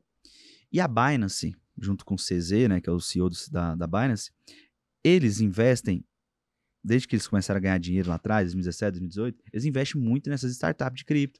E eles eram um dos investidores da FTX. Uhum. Então eles tinham muitos tokens FTX, FTT na época. Sim. Se eu não me engano, era 2 bilhões, 2 ou 3 bilhões que eles tinham, só que no market cap que, que hoje não existe, né? Era um market cap, um market cap quase 20 bi que eles tinham de mercado, 25 bi a empresa. E eles falaram, eles vieram e postaram, né, num belo dia lá, de sábado domingo. Olha, nós estamos, nós vamos liquidar a nossa posição em FTT como estratégia de saída do investimento que nós fizemos na FTX lá atrás e tal. Por quê? Porque o Sam que é o SBF lá, né, que é o dono da FTX, estava fazendo lobby, ele é americano, uhum. e estava fazendo lobby nos Estados Unidos para poder derrubar a Binance. Eles queriam, o que, que é a ambição? Nunca estava satisfeito. Queria passar a Binance, eu lembro, valor de mercado. Eu, eu, eu lembro que o CZ foi o cara que jogou a pá de cal em cima da, da FTX, não foi? Ele veio e postou. Como, assim, eles só. Eu acho que eles só quiseram desinvestir por questão da. Por questão que o, S, o, o Sam tava fazendo, de fato, Do lobby. lobby contra eles. Só falou assim, cara, peraí, então por que, que eu vou ficar investindo nesses caras aqui? Esses Não caras era tá fazendo propriamente lobby esse fato ele. ainda, né? Não, não era fato, tipo assim, Não não era era, essa- fato. Não era esse BO da FTT ainda, não, né? não era o BO, não. É. Só que o que, que ele fez? Por questão de, digamos, talvez pirraça, eu acho que ele talvez não tenha previsto que esse tweet poderia, de fato, desencadear uma corrida. Por quê? Porque o que quebrou não foi o, o, o, o tweet em si e tal, a briga. O que, desen- o que quebra qualquer e quebra qualquer instituição Sim. financeira é uma corrida bancária. Correria. Pode ser o Nubank, pode ser o Itaú, falar, não, mas é muito sólido. Nenhuma Cara, dá um instituição absurdo. é, nenhuma instituição manter. financeira aguenta uma corrida bancária. Ah, não, o Nubank não aguenta? Não aguenta. Aí a Cristina vai achar ruim, talvez, aí e tal. Mas. Não, mas é, é só- é- é só você pensar o seguinte: quanto você tem de dinheiro aqui de, de, de, de, cliente? Ah, um exemplo, eu tenho 100 reais, beleza. Porra, se todo mundo chegar e falar assim, ó, eu quero 99. Exatamente, Fudeu. Fudeu. fala, Meu Deus do céu. É, e o banco, e sim, a instituição geralmente trabalha, né, com é, capital fracionado. Então eles têm, está sempre, Totalmente. está sempre alavancado, né? totalmente, totalmente. E, e- e a, a corrida foi o que fez realmente a FTX quebrar e, consequentemente, fazer o token derreter. Só que aí, como eu vi esse tweet, eu falei assim, cara, e eu já tinha visto muita coisa acontecer no mercado. Cara, eu escapei de FT, de Terra Luna, eu não só escapei, como eu ganhei uma grana também. Foi minha, minha primeira sobrevivência também no mercado. Virou a mão. eu tinha, sei lá, uns 10% do meu portfólio em Terra Luna e o ST. O ST é uma stablecoin, né? Que ela é Sim, pari- era sim. pareada ao dólar. Então, Aham. um ST vale um, um USD. Uhum. E eu tinha, tava exposto. E eu peguei no primeiro rumor, eu falei, cara, cripto é o seguinte: você primeiro você tira o seu dinheiro, Depois você vê o que tá acontecendo. depois você vê o que, que tá acontecendo, entendeu? E não só cripto. Pra mim, qualquer instituição pode ser a melhor, pode ser a pior, pode ser o que for. Primeiro você tira o seu dinheiro, vai pra segurança, depois você vê o que aconteceu, entendeu? É uma- Não entre em pânico, mas se for panicar, seja o primeiro. Exatamente. Não entre em pânico, mas se for panicar, tem que ser o primeiro. Ou então, assim, o investidor inteligente tira o dinheiro e o investidor mais inteligente tira o dinheiro primeiro, Sim, entendeu? sim. E foi o que eu fiz. Terra Luna, eu tirei meu dinheiro primeiro, depois eu, peraí, se não acontecer nada e tal, depois eu vou e compro de novo. Tô com meu dinheiro no bolso. E aí ainda dei sorte e tal, shortei Terra Luna. Shortar é vender, né? turma? Vender descoberto vendida. aham. operar vendido. E vendi, ganhei uma grana muito boa. O, o valor do meu da minha carteira que desvalorizou com a queda, que eu tinha comprado, sei lá, não lembro qual foi o preço médio. Eu sei que eu vendi meus, a minha, par- a minha Vendeu posição com um pouco de prejuízo, mas esse short me gerou um lucro que foi suficiente para devolver todo o, o prejuízo que eu tinha da minha posição. E FTT foi a mesma coisa. Tirei o meu dinheiro, tirei tudo, fui lá na, na comunidade, a galera, meus alunos, falei, galera, ó, esse trem aqui tá acontecendo isso, isso e isso. Eu já vi outras vezes acontecer. Pode ser que dessa vez seja diferente, mas eu prefiro não arriscar. Porra, tem a MTGOX aí, que foi a maior corretora do mundo, antes mesmo de Binance e tudo mais, quebrou, foi hackeada, quebrou, perdeu dinheiro todo mundo. Não fique, não entre em pânico, tá, turma? Não é que vai acontecer. Sim, mas assim, pode sim, acontecer, entendeu? Claro. Qualquer instituição Sim. financeira, não só de cripto, sim. qualquer instituição pode quebrar. Teve Silicon Valley Bank lá nos Estados Unidos, teve, pô, acho que dois ou três bancos nos Estados Unidos agora, esse ano quebrou, entendeu? Sim. Então, assim, banco brasileiro também já quebrou, Lehman tudo. Brothers. Lehman também. Brothers, que foi um banco centenário, quebrou. Então, não tem nada imune ao risco, não tem nada que, ah, não, isso é totalmente, essa instituição é totalmente solvente, isso não, nunca vai quebrar. Não existe. Qualquer um pode quebrar. O Warren, Buffett pode quebrar, velho. Não, isso não tem jeito. Sim. Só que eu prefiro tirar. E eu falei, ah, galera, tirei, gravei um vídeo no domingo. Pô, tava saindo, arrumando a mala, sei lá, dentro do carro, hein? parei, gravei. Falei assim, ó, até, até, até hoje, né? Tá lá no canal também. É, nova Terra, a nova Terra Luna. Acho que FTT, é, FTT pode ser a nova Terra Luna. E um carinha vermelho, assustado, Sim, todo sim. fudido. Falei, galera, ó, tô vendo, tô saindo disso aqui e tal, e, e ponto. Até então, eu analis, tava analisando os gráficos de FTT, e, cara, realmente o gráfico de FTT tava muito feio. O gráfico de FTT tava muito feio, velho. Ela veio com uma subida parabólica e tinha uma resistência, uma resistência, tinha um suporte ali em 23 dólares, mais ou menos, 20 dólares. Eu falei, cara, se perder esses 20 dólares aqui, só É, para é nos 2, 3, 5, vamos lá, 5 dólares no máximo. E eu fiz esse post no meu Twitter. Ficou, sei lá, foi assim, não sei se foi. O que que deu? Eu sei que foi coisa assim de dois dias ah, que eu fiz isso. Passei essa operação pra, pra galera, pra comunidade. Falei, galera, eu não só tô tirando meu dinheiro, como eu vou shortar FTT. Lógico que eu não shortei dentro da FTX, né? Sim. Teve um colega meu aí que fez um short dentro da própria FTX, entendeu? E aí ganhou, Mas mas, não levou. não levou, porque a parada quebrou, né? É, não vou falar o nome não, mas teve, teve gente que fez essa proeza. E eu shortei a FTT, cara. Eu peguei uma queda, a desvalorização dos 23 até os 5 dólares mais ou menos. Ela ainda foi a 1. Só que nesse intervalo eu tava, tinha ido pra Europa, tava na segunda-feira. Quando eu entrei no avião, eu cheguei, eu tava, tinha uma, uma parada em, em Portugal. Quando eu cheguei em Portugal, já tava, sei lá, 10 dólares. Eu falei assim, nossa, eu tô rico. mas assim, eu, mas eu, nem nos meus piores pensamentos eu pensei, você vai quebrar. Eu falei, não, tá, tá Sim. caindo e tal, mas assim, já, já estabiliza, já, já estabiliza, volta e tal. Fui lá, fechei meu trade, acho que em 7 dólares. Quando eu cheguei em Londres, amigo, O foi caos assim, já tava o instaurado. carro já tava instalado. Não, e assim... Ela eu- tava, sei lá, a FTT a 2 dólares, já tava travando o saque na segunda-feira. Isso de sábado, que eu falei a primeira vez que eu postei, gravei o vídeo no domingo. Na segunda-feira ainda gravei outro vídeo antes de viajar. Falei, gente, eu estou saindo de FTX. Isso assim, coisa de 48 horas, a segunda maior corretora de criptomoedas do mundo quebrou. Sumiu. Foi. Sumiu. Apertaram o botão do off. Apertaram o sumiu. botão do off e, tipo assim, foi embora. E eu acho que o CZ, né, que é o CEO lá da Binance, eu acho que ele talvez queria dar uma desestabilizada, Não, ele só que ele não queria quebrar. Eu ah, acho será? Não, ele fudeu o rolê. Não. Ele, ele fudeu o rolê, cara. Não, ele fudeu o rolê, mano, mas sério. assim. Ele chegou lá e falou assim, não, que a gente... Porque surgiu aquele rumor de que eles iam, que eles iam talvez é, é- é comprar FTX, comprar, é. ia salvar e tal, papai. O cara, ah, tamo vendo e tal. Aí o cara solta um tweet e fala assim, não tem salvação. Porra, Mas é porque não tinha. pô, Você entende bem, que mas... não tinha? É Caralho. tipo assim, é, é- aí, tipo, a não Não, ser que ele isso- pega, mas realmente não tinha salvação. É literalmente mas- não tinha. Cara, não, beleza que não tinha, Diego. Porra, mas assim, É, eu poderia cara, ter sido mais. A... não, Não, foi, é, irmão. Aqui- poderia. Ele já, poderia. Ele já, Eu acho que ele poderia talvez ter sido um pouco mais responsável Hoje. também, quando foi talvez no primeiro tweet que ele falou, cara, vamos desinvestir e tal. Ali ele poderia talvez ser um pouco mais cauteloso, porque, cara, um tweet Não, é o suficiente. Ó, o Elon Musk, um tweet do Elon Musk, velho, fez Sim. o Dogecoin sair do Dogecoin pó de nada pra subir mil por cento de uma semana pra outra. Um tweet do é Cointelegraph fez o Bitcoin subir 10% no dia. Um tweet do, do CZ, né, basicamente, Sim. derrubou a segunda maior. Então, assim, esse é o poder, o poder das redes É, sociais tipo assim, hoje. é, mas, então, tipo assim, Entendeu? não foi o tweet do CZ, mas que foi a pá de cal foi. É, porque o tweet dele desencadeou Não, a corrida foi- bancária, que esquece. realmente foi o causador Fudeu. da quebra. Fudeu, Ponto, fudeu. entendeu? E assim, mano, vai, vamos lá. O cara já não tinha mais investimento lá na Hum. FTX. E- ou seja, oficialmente concorrentes. Ele era concorrente, só que assim, o que que eu, não- o que que eu penso, né? Que foi talvez. Ele, ele talvez ele não imaginava que fosse acontecer, porque, pô, a Binance tinha não, 2 cara? bilhões de dólares em tokens FTT. Caralho, mas como é- Mesmo pra eles que são multi-mega bilionários, 2 bilhões é Não, mas muita ele já não coisa. tinha saído. Não, eles não tinham vendido. Ele- o tweet Será, deles cara, foi. Que não tinha vendido essa porra? Não.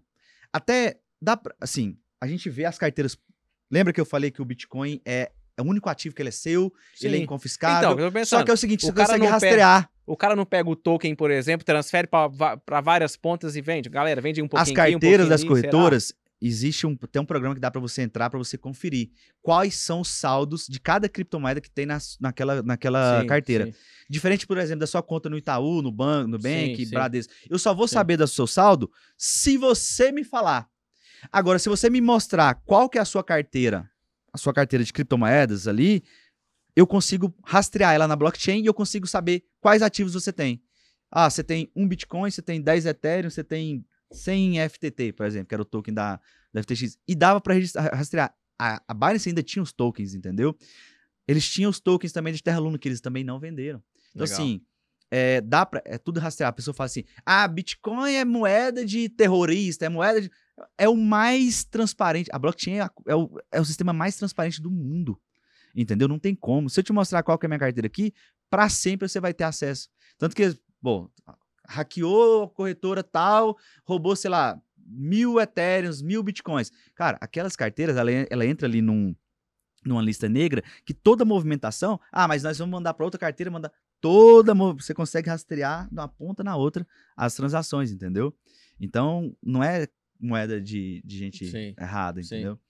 Eu E o caso dizer, da pode ser, né? pode ser, é, porque Mas, pode ser então, dinheiro mas também então- pode, né? mas a gente então- vê política aí, pô, com dinheiro na Não, cueca, É, né? então, e assim, nego que paga em reais pra, É. pra um matar o outro. E aí? É, É, moeda de ponto. bandido? Não, não é, né? Ué, cê- Político que rouba É, nosso é, dinheiro, né? é, Bota dinheiro na cueca é, e mala. Exato. Ouro é moeda de bandido É. também? Não pode ter ouro?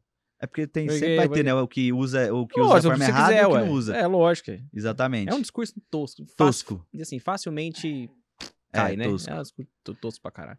Mas então, no caso da FT, da, da Binance, foi isso. Eles, eles tá lá com o saco de merda na Eu- mão eu- ainda, eu entendeu? eu eles ainda eu nunca ficaram. vou Por esquecer isso que eu falo que eles não foi do- um plan- planejado. Eu nunca vou esquecer daquele post do, do, do, do, do CZ lá. Quando ele postou que não tem salvação, eu falei, putz, Não, é. esquece. Agora, tipo assim, agora, assim, agora ó. não tem mesmo. Não, não tem. Você perdeu Agora muito dinheiro lá? era. Você deixou lá? Não, eu tinha DFL, que tava, que era amiguinha lá da FTX, né? Aham. Os projetinhos Gema lá, um pouquinho lá Sei. que a FTX patrocinava. Aí quando veio esse rolê, falei, esquece, o Gema já Mas não era muita coisa, não, né? Não, não era muita não, mas era uma Muito- graninha. Mas tinha lá uma graninha. Era uma né? graninha. É, é o tipo de loss que é, que é, que é, É. ruim de você tomar, É porque, tipo tomar. assim, você não tem hold. É. Porque eu tinha comprado, pra quê? Compra essa porra e esquece. Entendeu? Não é tipo, compra essa porra e que vai virar pó. É. Não era uma opção Não, que eu tava comprando. isso. É porque Entendeu? assim, é, é- é tipo, tem o loss e tem o loss, né? O loss, quando você entra numa operação, eu, por o exemplo... ativo sumiu. É, tipo assim, é. Eu entro na operação e falo assim, cara, eu quero ganhar, sei lá, mil dólares, eu vou perder mil dólares, é uma coisa. Agora, você comprar uma parada e ela virar pó porque quebrou a cu e não tem como você tirar Aí é dinheiro, foda. Aí é outra história, Aí né? é foda. Não foi um movimento de mercado, né? Foi, assim, uma fraude. Sim. Aí a fraude você sente, Sim. você sente dor, né? É, tipo assim, mas aí é que tá. Aí até um ponto que a gente precisa entrar, né? Ah, Que é tipo, cara, quando você vai alocar ali. Entendeu? Tudo bem que o último risco que você tá pensando é o negócio sumir. Sumir, tipo, 48 horas, ó, sumiu tudo, esquece, esquece isso aí, finge que não existiu. É. Entendeu? E- e- essa é a última probabilidade que você tá pensando. Mas você tá pensando na probabilidade da desvalorização, etc, de ficar lá Aham. um bom tempo, inclusive desvalorizado, ou nunca mais, né? E aí o seguinte, ah. em termos percentuais, né? A gente tem várias, várias, porra, até, é, é, vários perfis, Isso. né? Tem o Diego, por exemplo, que é mais ade é especulador, é Isso. mais adepto ao risco, e ele não se importa de pegar, sei lá, alguma vez ou outra, enfim, você deve ter pego 30, 40, 50% do que você tinha e falou, vou comprar X, tu, Ixi, Entendeu? Várias vezes. várias vezes. várias vezes. Entende? Agora, quando seu capital é muito grande, por exemplo, se eu virar pra você hoje e falar assim, cara, Bitcoin tá em quanto? 28. Dá all-in aí, 100%. Você É fala, tá difícil, doido? né? Você fala, você tá doido? não, difícil. não, não, não, não, não. Apesar de que eu tenho boa parte, mas é difícil. É, difícil. então, exato. Primeiro ponto, Vasco, eu acho que é o seguinte: você tem que entender o seu perfil. Você tem que, você falou certo. Ah, é o básico lá da educação financeira, entender seu perfil de risco, blá blá blá, blá, blá, blá. Só que você tem que falar assim, cara, quanto eu vou investir em cripto? Quanto eu vou investir em ação? Pronto. Quanto que eu vou investir, sei lá, em fundo imobiliário? O dinheiro de cripto você ainda tem que diversificar ele de uma forma diferente, eu ainda acho. Olha lá, cara, 10% aqui do meu portfólio vai ser de criptomoedas. Sim. Desses 10%, desse, desse 10% que a gente vai transformar ele agora em 100%, o que, que é a minha recomendação poderia ser? A maior parte do seu capital tem que estar em Bitcoin. As pessoas falam, ah, mas Bitcoin já subiu muito, Bitcoin já isso, Bitcoin já aquilo. Cara, Bitcoin pode vir dar uma porrada de 100% assim, num mês, e as pessoas ficar, ah, é, entendeu? Eu não tô falando pra você agora, falar assim, cara, Diego, mas eu não tenho perfil de risco nenhum e tal, meu negócio é mais é, é poupança aqui, é CDB, é não sei o quê. Então, peraí, então esse é o seu perfil? Beleza, não tem problema nenhum. Tem gente que não é, cripto, eu acho que não é pra todo mundo mesmo. Sim. Às vezes Só que pega lá 1%, então. Aí se você lá, pega põe um o dinheiro na pinga pedacinho lá. que eu acho que deve, todo mundo deve ter, até mesmo por questão de, sei lá, de head de governo, head de país, porque, cara, você tem, sei lá, você tem ação, você tem dinheiro no banco, tá, mas e se o Brasil virar porra de uma Venezuela, velho? Cripto, quem tinha cripto, por exemplo, na Ucrânia? Ah, não, mas a Venezuela não vai virar. É, mas isso é uma guerra igual aconteceu na, na Ucrânia e no- na Rússia. Só te saiu, as pessoas só conseguiram tirar as criptomoedas de dentro do país. O nego deixou casa pra trás, deixou empresa, deixou negócio, A moeda local. a moeda local tudo- nos tudo lá. bancos, tudo É. ficou pra trás. Quem tinha cripto consegue sacar- sair com ela, Uhum. entendeu? Saca em qualquer lugar. saca em qualquer lugar. Então, tipo assim, não, mas eu não quero, então, tô disposto a correr o risco da valorização, tal, como, como investimento, eu não quero, não. Então, cara, então faz assim, um hedge de vida, sei lá, um hedge de contra governos, um hedge contra Perfeito. país, entendeu? Porque Perfeito. você, aquilo ali, cara, você tá com aquilo, ninguém vai te tomar. Tá. A não ser que alguém coloque uma arma na sua cabeça e fale assim, cara, me fala as 12 palavras-chave aí e pronto. Aí você perdeu. Mas se Sim. não for isso, é impossível você não perder, você- você ser confiscado o seu dinheiro. Boa. Ponto. Tirei essa parte. A maior parte tem que estar em Bitcoin. Se você fala, não, eu quero assumir o risco, então, eu vou eu vou investir porque eu quero que, Risco-retorno, acredito que é um ativo que pode valorizar e que, se a gente falou, né, é o ativo que mais valorizou nos últimos 10 anos e eu acredito que vai ser o ativo que mais vai valorizar nos próximos 10 anos também. Contra ação, contra imóvel, contra qualquer outra, contra ouro, contra qualquer outra coisa. Eu acredito fortemente, eu tenho boa parte do meu capital nessa, nessa tese. E tirou daí uma boa parte em Bitcoin, você pega ali uma partezinha e você divide ela em altcoins. Sim. Ah, cara, eu vou comprar, sei lá, de repente Ethereum, vou comprar de repente ali BNB, vou comprar de repente ADA. Não sei qual o seu portfólio, não sei qual as criptomoedas que você mais gosta, você mais curte, não tô aqui para fazer recomendação, mas coloca um pouquinho em cada, porque uma moedinha, cara, às vezes ela pode valorizar 10 mil por cento no ano. Sim. E essa pequena quantidade de dinheiro pode transformar uma numa verdadeira bolada. Sim. Entendeu? Então você não precisa colocar muito dinheiro. Não, Diego, mas então me fala aí, um que vai subir 10%, eu vou vender minha casa. Não. Hum. Entendeu? Porque se você Não, fizer isso, é às até- vezes a chance de dar errado é muito maior. É. Entendeu? Então, se você coloca pouco dinheiro, esse trem vai virar uma Até- bola grande. até Agora, se você porque coloca muito você- dinheiro, isso vai virar uma bolinha Até porque pequena. não tem nem como você saber, né? Se você soubesse todos que vão virar 10 mil, Ah, ponto. Né? Eu tava trilionário, Não, né? é. Pô, tava, sei lá, tinha comprado Maldivas e tinha mudado pra lá, né? Exatamente. Basicamente. Você chegou a entrar no, no, no- Chegou a pegar algum NFT? Comprei. Só que O que, que você comprou? Eu acho que uma das únicas coisas que eu não consegui ganhar dinheiro na minha vida foi com NFT. Você não ganhou dinheiro com NFT? Eu ganhei dinheiro com opção binária, mas eu não ganhei com NFT. Você pira? É sério.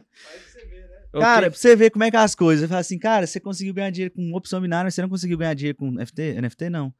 Eu comprei e tal, como especulação também. Acho a tecnologia interessante, mas assim, especulando aquilo você ali chegou e tal. o quê? O que que É, você uns, comprou? uns macaquinhos que as- Você Não, comprou... não tem hoje, o NFT ainda não tem uma utilidade muito grande. Sim, mas você comprou os, os, os mutantes Os ou Bored os Bored? Ape? Não, Os eu, eu comprei um mutantezinho lá por 15 etéreos, eu acho. Depois eu comprei um monte pequenininho também, né? Tá. Só que esse até não perdi, não. Vendi. Mas Vendi você não ganhou dinheiro com essa porra por quê? Porque você, você viu subir, depois devolveu, você acabou que não, não, não, não realizou? Não, Ou não. não subiu? Você comprou topo? Não, tipo assim, não foi esse. Foi um monte, eu saí comprei, tipo, um monte. Se você Ah, entrar lá na. você comprou na- uma penca. Eu Aham. comprei uma penca, tipo assim, de Pra entrar lá na- na- 0,2 Na Ethereum. Lá tem OpenSea milhão. ali, sei lá, comp- comprei de 0,2 Ethereum, 0,5 Comprou Ethereum. vários. Eu saí comprando uma porrada. Falei assim, "Pô, se, essa- se um desses aqui fosse, sei lá, o novo. A gente tem aquela. A gente sempre tem um pensamento, qual é o novo Bitcoin? Sim. E se um desses. dessas. eh, JPEG aqui, essas figurinhas, Ah. virar um novo mutante, né? Ou um lá do Neymar, que seja. Sim. Mas assim, não virou. Tá lá, virou pó, não vendi também, né? Tá, virou pó, tá lá. Mas acho que foi a única coisa que eu consegui. Não perdi muito, porque eu nunca coloco muito dinheiro em algo que eu não conheço. Não, Sim. não coloco de forma nenhuma, mas eu testo. Sim. Eu testo tudo. Ah, se eu não tivesse testado a opção, eu não tinha ganhado dinheiro. Se eu não Sim. tivesse testado Bitcoin e criptomoedas lá atrás, eu não tinha ganhado dinheiro. Talvez eu poderia ter ganhado dinheiro com NFT, poderia, mas Boa. perdeu, beleza. Um pouquinho eu coloco. Eu Eu não comprei um coloco só. dinheiro que vai me fazer muita falta. Claro, não, mas nem pode, porra. Caralho. Exatamente, eu tá não faço, eu não vou aí. fazer isso. Mas eu sempre eu testo. Boa. E, é assim que eu divido o- lá o meu portfólio. A NFT eu não vou contar. NFT, tira. Mas Bitcoin, Ethereum, hoje tem as minhas três maiores posições. É Bitcoin, Ethereum e Link. Chainlink é uma criptomoeda que eu gosto bastante. Tá. Tá lá. E eu tenho outra parte que é para trade, né? Então, do meu portfólio, uma parte vem para para investimento, outra parte, outra parte é para trade. E você opera mais o quê? Mais quais? mais quais, Bitcoin. quais ativos? Mais, mais Bitcoin. Mais Bitcoin. Tá. Intraday você opera explicar. 5, 15, 60? 15, 60, 15 minutos? Não. Che vamos chegar lá. Tá. Vamos. Por quê? Porque eu acho que o, o trader que opera ali 5 minutos, 15 minutos, é pior do que o cracudo da Cracolândia. Tá. O day trader mesmo, que opera 5 minutos. Você vai me perdoar se você fizer isso. não, já Se a audiência que fizer Não, vai achar ruim. é- Mas o day trader mesmo, que ó, fica operando gráfico de 5 minutos, 15 minutos, ele é pior do que o cracudo da Cracolândia. Diego, mas você vê de opções que operavam um minuto. Não é tão sofrido quanto o day trade ali na o mini índice de 5 minutos, 15 minutos. Não é tão sofrido, eu tenho certeza absoluta. Absoluta, porque eu já operei todos. Diego, você operou índice? Operei índice, operei Forex, operei tudo. E eu sei por experiência. Não vem me massacrar. Se quiser também, pode criticar, pode falar, mas é a minha opinião sincera. Não, mas eu acho interessante, inclusive, você falar isso pelo seguinte, é... Normalmente, é, quem não conhece tem uma visão de que a galera que opera cripto, na verdade a maioria faz isso, enfim, Hum. mas eu acho muito legal essa, essa, essa postura de quem opera cripto, por exemplo, ou Forex, ou seja lá, qualquer outra coisa, enfim, e que gosta do diário, do 60 ou do semanal, porque é o seguinte, o pessoal fala assim, pô, é, tu clica em qual gráfico? Porra, eu clico no 5. Aí fala, pô, mas por que tu tá entrando aí? Porque lá no 60, ou seja, você faz um ajuste fino Você faz um ajuste Por causa fino. do macro. Macro sim, né? 60 mil não dá nem pra dizer que é macro, É. mas é perto, perto do 5 ele é bem macro. Então, assim, né, essa, essa, essa, essa visão, inclusive, lá, por exemplo, eu tenho uma, uma- um, um- grupo de mentoria. Quando a galera Aham. chega, é o que eu mais sofro pra fazer o cara entender. Que ele Que precisa os- olhar a porra do semanal, do É. mensal, do semanal, que ele precisa olhar o diário e o 60. Ali tá a mina. Ali tá a mina. Nós vamos descer quando estiver fazendo sentido a sua leitura lá em Quando cima. faz sentido, Entendeu? exatamente. É- Exatamente. E é difícil fazer a galera O entender. meu, assim, o meu operacional ele mudou de, de mercado para mercado, ele muda. Aí eu falei, análise gráfica ela serve para qualquer mercado. Se você Sim. pegar, analisar, sei lá, soja, analisar, sei lá, o arroba do boi, analisar cripto, é, o gráfico é mesmo. Só que Sim. a característica do mercado ele muda. A característica do mini índice é um, a característica de opções é outra, a característica do Forex é outro, a característica de cripto é outro. Sim. Por que, que eu não gosto de analisar, e isso foi o que me gerou bastante resultado, analisar tempos gráficos muito baixos em Bitcoin ou qualquer outra criptomoeda?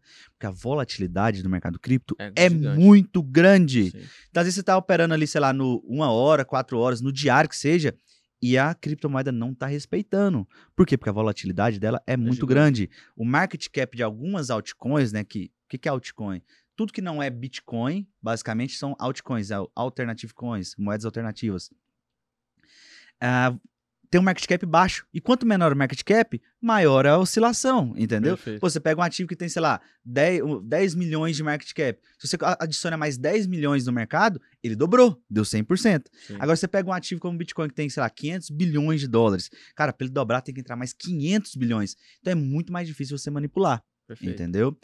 Então, assim, eu prefiro operar mais Bitcoin e do que altcoins menores. Opero lá Ethereum, opero algumas outras ali, top 3, top 5.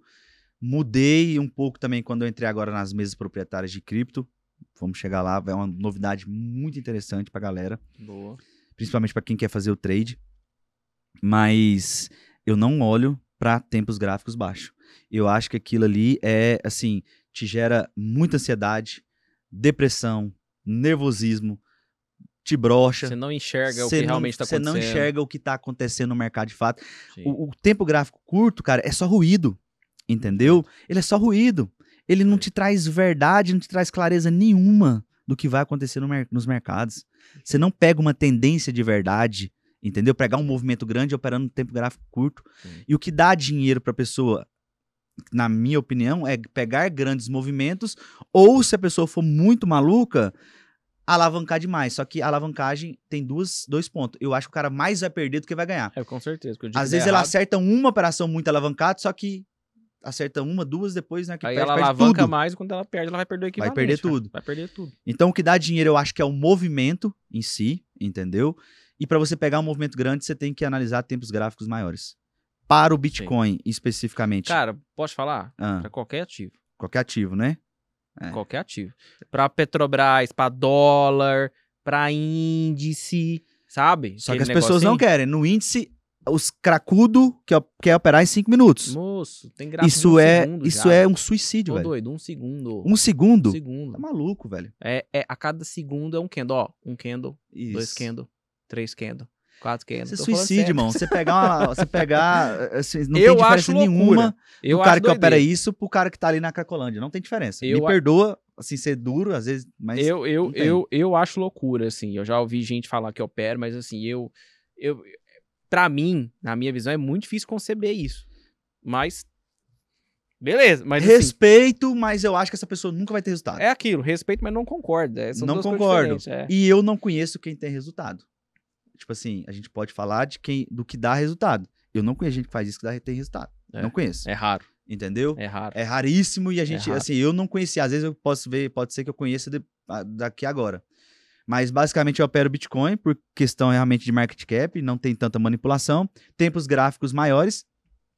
E sobre a alocação, que a gente volta lá agora, antes eu tinha muito dinheiro separado para fazer trade. Tipo assim, sei lá, metade do meu portfólio era de longo prazo, metade era de curto prazo, de trade. Existe uma diferença entre o investidor e o trader. Que isso, Diego? Mas o de investidor e o trader não é a mesma coisa, não? Porra, não. O trader ele é um profissional do mercado. Ele é um operador. Ele transforma aquelas operações do dia a dia ali na profissão. E dessa profissão você consegue tirar ali uma rentabilidade, um lucro semanal ou mensal, o que seja. Perfeito. O investidor, não, investidor pra mim eu levo como estilo de vida. Cara, às vezes eu vou comprar, sei lá, vou viajar pra fora. Vou gastar, sei lá, 50 mil. Eu falo, cara, 50 mil dá pra mim comprar, sei lá, ah, metade de um Bitcoin, dá mim comprar, sei lá, dois, três Ethereum. Eu poderia deixar isso aqui investido e talvez o ano que vem, quando o mercado virasse, subisse ele 10, 20 vezes igual eu acredito que vai acontecer em 2024, 2025. O mercado vai subir aí 10, 20, 30 vezes tranquilamente.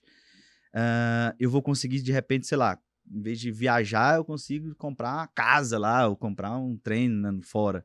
Então, isso é um estilo de vida. Entendeu? Você falar assim, cara, não vou comprar um relógio caro porque eu quero comprar, sei lá, vou investir aqui esse mês 10 mil reais aqui em Bitcoin, ou ação, ou qualquer outra coisa, qualquer outro ativo. O investidor, o investimento, para mim, é um estilo de vida. O trade é uma profissão e tem uma diferença. Você tem que saber, eu, Diego, sei separar o dinheiro de cada um. O meu dinheiro de investimento é um, o dinheiro do trade é outro. Eu não pego dinheiro do investimento para colocar no trade. Agora eu pego o dinheiro do trade para colocar no investimento. Sim. Entendeu? Por quê? Porque é a minha profissão. É onde eu tiro o meu dinheiro. Onde eu lucro ali todos os meses, pego uma parte. Agora, o último, sei lá, faz 20, 30, 40 mil dólares no mês, 50. Fala, cara, isso aqui dá me comprar, sei lá, um Bitcoin. Então, eu vou pegar esse um Bitcoin, compro, deixo ele investindo e fala, cara, o dia que esse trem bater, sei lá, 50, 70, 100 mil dólares, daqui um ano, dois, três, quatro, que seja, ou se não bater, vou deixar lá enquanto esse trem estiver subindo. E Tá aqui, boa. entendeu? Isso é um boa. estilo de vida. E pro trade, eu tinha uma metade do meu dinheiro ia pro trade. Hoje, não mais. Hoje Tá. não preciso. Eu, eu- a gente vem de uma linha do tempo, não é isso? 2016 eu conheci o mercado, 2017 eu entrei, final de 2017 eu comecei, comecei opções, fui para cripto, aí eu voltei ali para opções, mercado cripto estava muito ruim 2018, 2019, só que eu sempre vou acompanhando o mercado, eu sempre vejo o que, que dá certo, o que, que não dá certo, se tem alguma coisa nova no mercado que eu posso colocar meu dinheiro para tentar ganhar mais, então estou sempre atento a essas novidades. E esse ano em específico, surgiu algo muito interessante, que eu conheci, inclusive, eu, também eu tenho que agradecer muito a Deus, né? Porque as coisas geralmente caem, aparecem para mim. Tem gente que vai atrás a vida inteira de um negócio, de alguma coisa, de uma ideia, e nunca tem uma ideia de montar nada, de ter um negócio, nunca teve, Sim. sei lá, nunca conseguiu desenvolver uma estratégia. E graças a Deus as coisas apareceu para mim. Quando eu conheci o mercado, foi através de um amigo lá no interior do Goiás, que me apresentou, falou, cara, isso aqui tá dando grana, vamos mexer com isso aqui, vamos. Aí eu conheci cripto também através de um amigo, falei, cara, meu esforço, né, claro, porque sem esforço também é difícil, mas Deus coloca as pessoas, às vezes, no lugar para me apresentar as coisas e eu, como Deus também me permite, ter força de vontade, inteligência para ir atrás e falar, cara, faz sentido. E eu conheci essa- as mesas proprietárias, agora tem quatro, quatro, cinco meses mais ou menos, através do Rafa, que é o meu amigo, meu irmão mesmo, Sim. que até veio aqui, né, tem um podcast dele. Veio. E, e eu já conhecia a mesa proprietária. Sim. Pra Forex, Mas cara, não de cripto, né? não de cripto, mas pra Forex sempre teve. A vida inteira teve essas mesas de tal de, de mesa proprietária pra para criptomoedas. E o que que é mesa proprietária? Só pra explicar, às vezes a galera não vai não vai Claro, conseguir claro. identificar, Claro. saber. Mesa proprietária nada mais é do que uma instituição ali, uma empresa que pega o dinheiro de investidores, coloca, investe em bons traders, disponibiliza o dinheiro para bons traders rentabilizar esse dinheiro. Porra, aqui no Brasil a gente tem- sempre tem, né, juro sempre alto, essas coisas. Sim. Agora, imagina o europeu, o americano, que, porra, a- o europeu americano, cara, é 60% da população em renda fixa. Em renda, desculpa, em renda variável, entendeu? Os caras têm que colocar o dinheiro no risco. Então, essas empresas, eu acho que, que, que realmente faz. Começou a, a proliferar isso. Por quê? Porque os caras querem alguma forma de multiplicar o capital deles, entendeu? Sim. sim. E aí eu conheci as mesas proprietárias, né? E eu falei assim, cara, isso aqui é uma ideia fantástica. Peraí, eu posso vir aqui, fazer um teste, porra, gasto, sei lá, 170 dólares para pegar a melhor mesa proprietária que tem hoje no mercado, uma europeia. Eu pago 170 dólares num teste para operar uma conta de 10 mil dólares. Então, tipo assim, qual que é o meu risco? O meu risco total é 170 dólares. Se eu passar no teste, que na primeira fase eu preciso fazer 10% e na segunda fase eu preciso fazer 5%. Então eu preciso provar que eu sou um bom trader, que eu consigo rentabilizar o capital que eles me disponibilizam. Então eles me dão lá uma conta de simulação. Passei na, na fase 1, recebo uma nova conta para a fase 2, fiz ali 15% nas duas fases, eu recebo 10 mil dólares para poder operar. Esses 10 mil dólares é meu? Diego, você transformou 170 dólares em 10 mil dólares. Transformei. Mas esses 10 mil dólares, ele não é meu. Sim. Eu tenho ele como margem disponível para me realizar operações e, através desse dinheiro, toda, toda operação que eu fizer que for lucrativa, no- até 90% volta para mim. Então é basicamente assim: eu sou sócio de uma empresa, aonde a empresa entra com o dinheiro, entra com o dinheiro para me operar. Toda operação que eu faço, 90% vem para mim, 10% volta para a empresa. Diego, mas aí é perigoso. Você pode perder esses 10 mil dólares? Não. Então tem risco. Você tem que gerenciar os riscos. A única Claro. coisa que eles querem que você faça é o quê? Gerenciar bem os riscos. Quanto essa empresa. Essa empresa é boazinha, tá te dando dinheiro pra você operar. Não.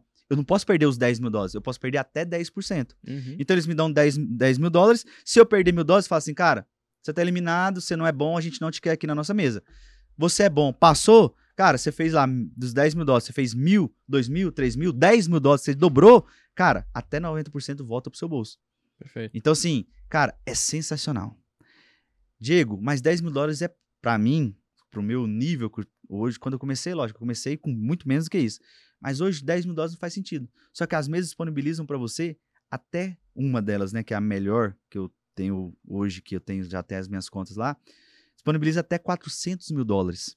Perfeito. Então, qual é a minha conta? Eu tenho 400 mil dólares disponível para me operar e eu precisei de gastar 10 mil reais nos dois testes. Então, eu peguei duas contas de 200 mil dólares, passei nas duas contas, fiz lá 15% numa, passei, recebi a conta real, fiz mais 15% na outra conta, passei recebi a conta real. Junto elas, então, tem 400 mil dólares. Só que, junto com elas, eu tenho uma alavancagem que eles também disponibilizam de 3,3 ou s- 3,33, ou seja, esses 400 mil dólares vira até 1 milhão e 320 mil dólares. 1 milhão e 320 mil dólares já é uma quantia extremamente, extremamente assim, boa e razoável para fazer os meus trades, principalmente porque não é o meu dinheiro. Diego, eles vão deixar você perder 1 milhão e 320? Lógico que não. Entendeu?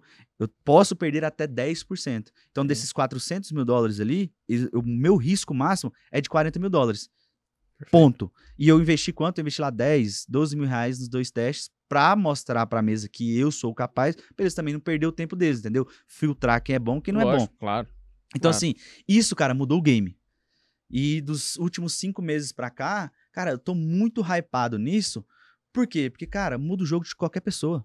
Com entendeu? certeza. Com certeza. Pra cripto, principalmente. Cara não tem Cara, capital. cara não tem capital. A, a maior dor de quem tá começando agora é do cara que não tem capital, entendeu? O cara vem pro mercado, fala, cara do céu, trade é interessante. Eu pego aqui, sei lá, metrô, uma hora de metrô, de ônibus, vou trabalhar lá na, não sei na onde, ando uma hora, duas horas aqui pra chegar, mais duas horas pra voltar, pra ganhar dois, três mil reais por mês. Enquanto, enquanto um trader que, se for minimamente disciplinado e tiver não tô falando de você ter meia dúzia, dez estratégias, não. Se você tiver uma única estratégia, você for disciplinado, cara, um trader que começar, por exemplo, numa mesa dessa, com a conta mínima de 170 dólares ali, dá menos de 900 reais, pegar, conseguir passar no teste, pegar uma- um capital de 10 mil dólares e ele conseguir fazer ali 500 dólares por mês, que seja, 600 dólares que seja por mês ali, cara, de forma segura, às vezes um único trade no mercado cripto pode proporcionar isso para ele, Perfeito. entendeu? Ele consegue já tirar essa mesma quantidade de dinheiro sem sair de casa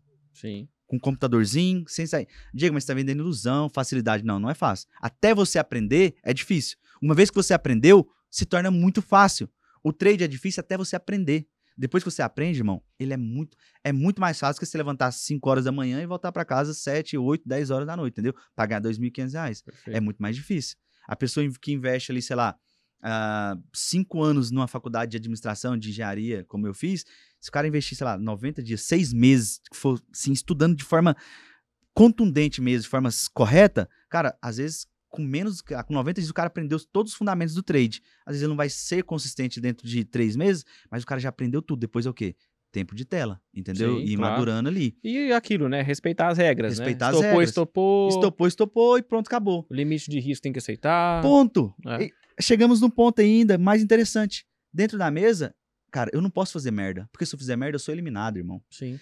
Lá dentro da corretora, quando eu deposito o meu dinheiro, por exemplo, lá na OKEx, na Binance, que é as corretoras que eu operava, na própria FTX, Ah, porra, se eu tinha lá 100 mil dólares, cara, eu tinha 100 mil dólares que eu podia queimar ele se eu quisesse. O dinheiro era meu. Se eu quisesse sair do gerenciamento, dia de fúria, quisesse alavancar 50 vezes, eu podia. eu- o dinheiro é meu. Lá, você- na mesa, não, você tem o dinheiro disponível pra você, só que você não pode fazer merda. Entendeu? Então, até seu risco ele é controlado. Sim. Seu risco ele é calculado, entendeu? Só que isso muda o game de todo mundo, principalmente quem quer começar no mercado cripto, cara. Ah, mercado cripto é muito bom, você consegue ah, achar umas moedinhas aí que vai estourar e tudo mais. Só que são ciclos, são fases. Vai ter um momento que as moedinhas vai estar subindo muito. E você vai comprar, sei lá, Shiba, Dogecoin, ela vai subir mil por cento em 30 dias. E vai ter um momento em que nada sobe. Não adianta, você fica ali seis meses, nada subiu, nada, pelo contrário, caiu. Então você precisa de ter o quê? Novas estratégias para você conseguir monetizar o seu dinheiro, multiplicar o seu dinheiro, monetizar o seu tempo, entendeu? E aí, na- no mercado cripto, tem muito isso, né? A galera acha que criptomoedas não. É eu comprar Bitcoin, torcer para ele subir, boa, é. achar uma moedinha ali que vai subir e tal, e ela vai multiplicar. Só que às vezes não é. Tem ciclo de alta, tem ciclo de baixa. No ciclo de alta, se você achar uma moedinha ou outra, você mudou de vida. Mas no ciclo de baixo, mercado lateral, cara, você tem que aprender a fazer trade? É porque senão você não vai mudar de vida, você vai Você ser não- eliminado. Você vai ser eliminado, tá ligado? Você vai ser eliminado. Aí, beleza, Diego, eu quero fazer trade, mas eu não tenho coragem. Por quê? Porque eu tenho que colocar meu dinheiro. Cara, agora com as mesas não tem essa desculpa. Sim. Cara, não tem desculpa hoje pro jovem, sei lá, não. Pra qualquer pessoa ah, testar isso, entendeu? Sim. Ah, Diego, você, tá, você é patrocinado, você tá vendendo. Cara, não. Eu só falo do que eu vou lá e conheço, do que eu coloco meu dinheiro, do que eu realmente. Do que eu realmente vivo, entendeu? Foi assim com opção, foi assim com cripto, está sendo assim agora com mesa proprietária. Cara, só opero criptomoedas? Só opero criptomoedas. Diego, dá pra operar Forex, é, índices, essas outras coisas? Dá. Mas eu, Diego, só opero criptomoedas através das mesas proprietárias. E por que, que você fala isso numa paixão toda, né? Você ganha alguma coisa? Não, não ganho. Mas é algo que muda a vida das pessoas. Muda, de fato. Sim. Entendeu? Nos últimos cinco meses eu testei, sei lá, umas 50 mesas proprietárias. Algumas eu vi que fazia sentido, outras eu vi que não fazia sentido. Ah, então, assim, eu aprendi sobre tudo, cara. Eu falei, cara, isso aqui realmente vai mudar o game de muita gente, velho. Vai mudar o game de muita gente. Se o cara for minimamente disciplinado, aprender aqui duas, três estratégias e aplicar isso, meu irmão, você vai arriscar, sei lá, 100, 170 dólares para pegar uma conta de 10 mil, ou 200 dólares para poder, 250 dólares para pegar uma conta de 20 mil dólares. Sim. Irmão, você tá operando com margem, cara, é outra vida. Sim. Nem que tá operando ali em contratinho de um contrato, dois contratos, me perdoa, esse cara nunca vai ter resultado. Sabe por que, que eu acho que ele não vai ter resultado? Porque todo tanto que ele ganhar, ele vai achar que é pouco. E todo tanto que ele perder, ele também não. Ele também vai achar que é pouco e ele vai falar, cara, não faz diferença. Porque eu perdi aqui 10, eu perdi 20, eu perdi 50, então não faz sentido. E se ele ganhar 10, ganhar 50, ganhar 100, ele fala assim, não, mas também não, tô vendo o cara ganhar mil, entendeu? pouco, Pra- é. Tudo é pouco. É. Só que aí esse cara nunca vai mudar o game dele, nunca vai Sim. mudar o jogo, entendeu? Sim. Então, assim, ah, tô ganhando, tô ganhando, mas não é o suficiente. Tô perdendo, tô perdendo, mas também não é algo que vai me machucar. O cara nunca muda o jogo. Agora, quando você tem margem, é outra história. Qualquer movimentaçãozinha, pô, você estoura. Peguei agora essa do Bitcoin. Nos últimos meses eu fiz também poucos trades, porque essa é a minha característica, fazer poucos trades, mas fazer trades assertivos e que gerem, que peguem um movimento grande. Porque, novamente, o que eu falei, o que realmente muda a vida do cara é você pegar um movimento grande. Veio lá, esperei, esperei, esperei, de repente peguei um movimento agora do da notícia fake lá, né? Pô, foram 28.900 dólares, se eu não me engano, 28.500 dólares. Porra, isso aí é uma tacada que você dá, às vezes você não precisa fazer mais nada durante o mês, entendeu? Muda a vida de qualquer pessoa, velho. Perfeito. Entende? perfeito. Então, eu tô assim, até falando sobre isso, né? Não tava na nossa pauta aqui, mas à, medida com que o mercado vai evoluindo, vai surgindo muitas formas das pessoas comuns entrar e ganhar dinheiro. É, e quanto não tem mais- desculpa de não, de não Quanto entrar. mais o eu acho. mercado, isso sim, isso é unânime, né? Quanto mais É. qualquer mercado crescer, quanto mais o mercado de Forex crescer, o mercado nacional de bolsa crescer, o mercado de cripto crescer, mais oportunidade de quem tá de fora entrar, conhecer e decidir se quer ser um profissional, porque entrar, conhecer para se aventurar, o resultado é um só, Um só. vai dar ruim. É o prejuízo. vai dar ruim. Então, é, é, é, independente de qual seja o mercado, tirando opções binárias, porque isso não tem jeito. É, Então você vai trabalhar e não vai receber, é. entendeu? É tipo isso, É, tá? Então não, não, não, não, não, não tem milagre, né? É, pra gente caminhar aqui do meio pro, pro, pro final, o, o, Diego, Hum, Indica pra gente três livros, cara. Três Não livros. precisa ser de cripto, não. Pode ser três Tá. livros que você acha que é, seria Eu interessante. vou quem mandar, tá eu vou mandar aí. três livros e que mudou assim um pouco. Vou, vai ter um de mercado, vai ter um que é mais talvez fora do mercado, que às vezes as pessoas não vão achar meio clichê. Mas assim, eu acho que os melhores livros que eu li nem foi sobre mercado, foi sobre mentalidade Tá. entendeu? Que fez eu querer realmente sair de onde eu tava, me dar coragem pra mudar de vida e falar, vou correr atrás de alguma coisa. Porque o mais difícil, as pessoas acham, trade é difícil, investimento é difícil, tem que ter dinheiro. Não, o, que- o mais difícil é a pessoa ter coragem pra sair da lona que ela tá, da lama que ela tá e buscar melhoria. Perfeito. Isso é o mais difícil, entendeu? Perfeito. Cara, ah, uma de- cara, encontrar linhas de tendência de alta, linhas de tendência de ba tendência de baixa, tendência de alta, suporte à existência, cara, é muito mais fácil que você transplantar um coração, não é isso? Com O certeza. médico não transplanta um coração? Opa. Ah, mas suporte à existência é difícil, não funciona. Funciona, cara. É, funciona.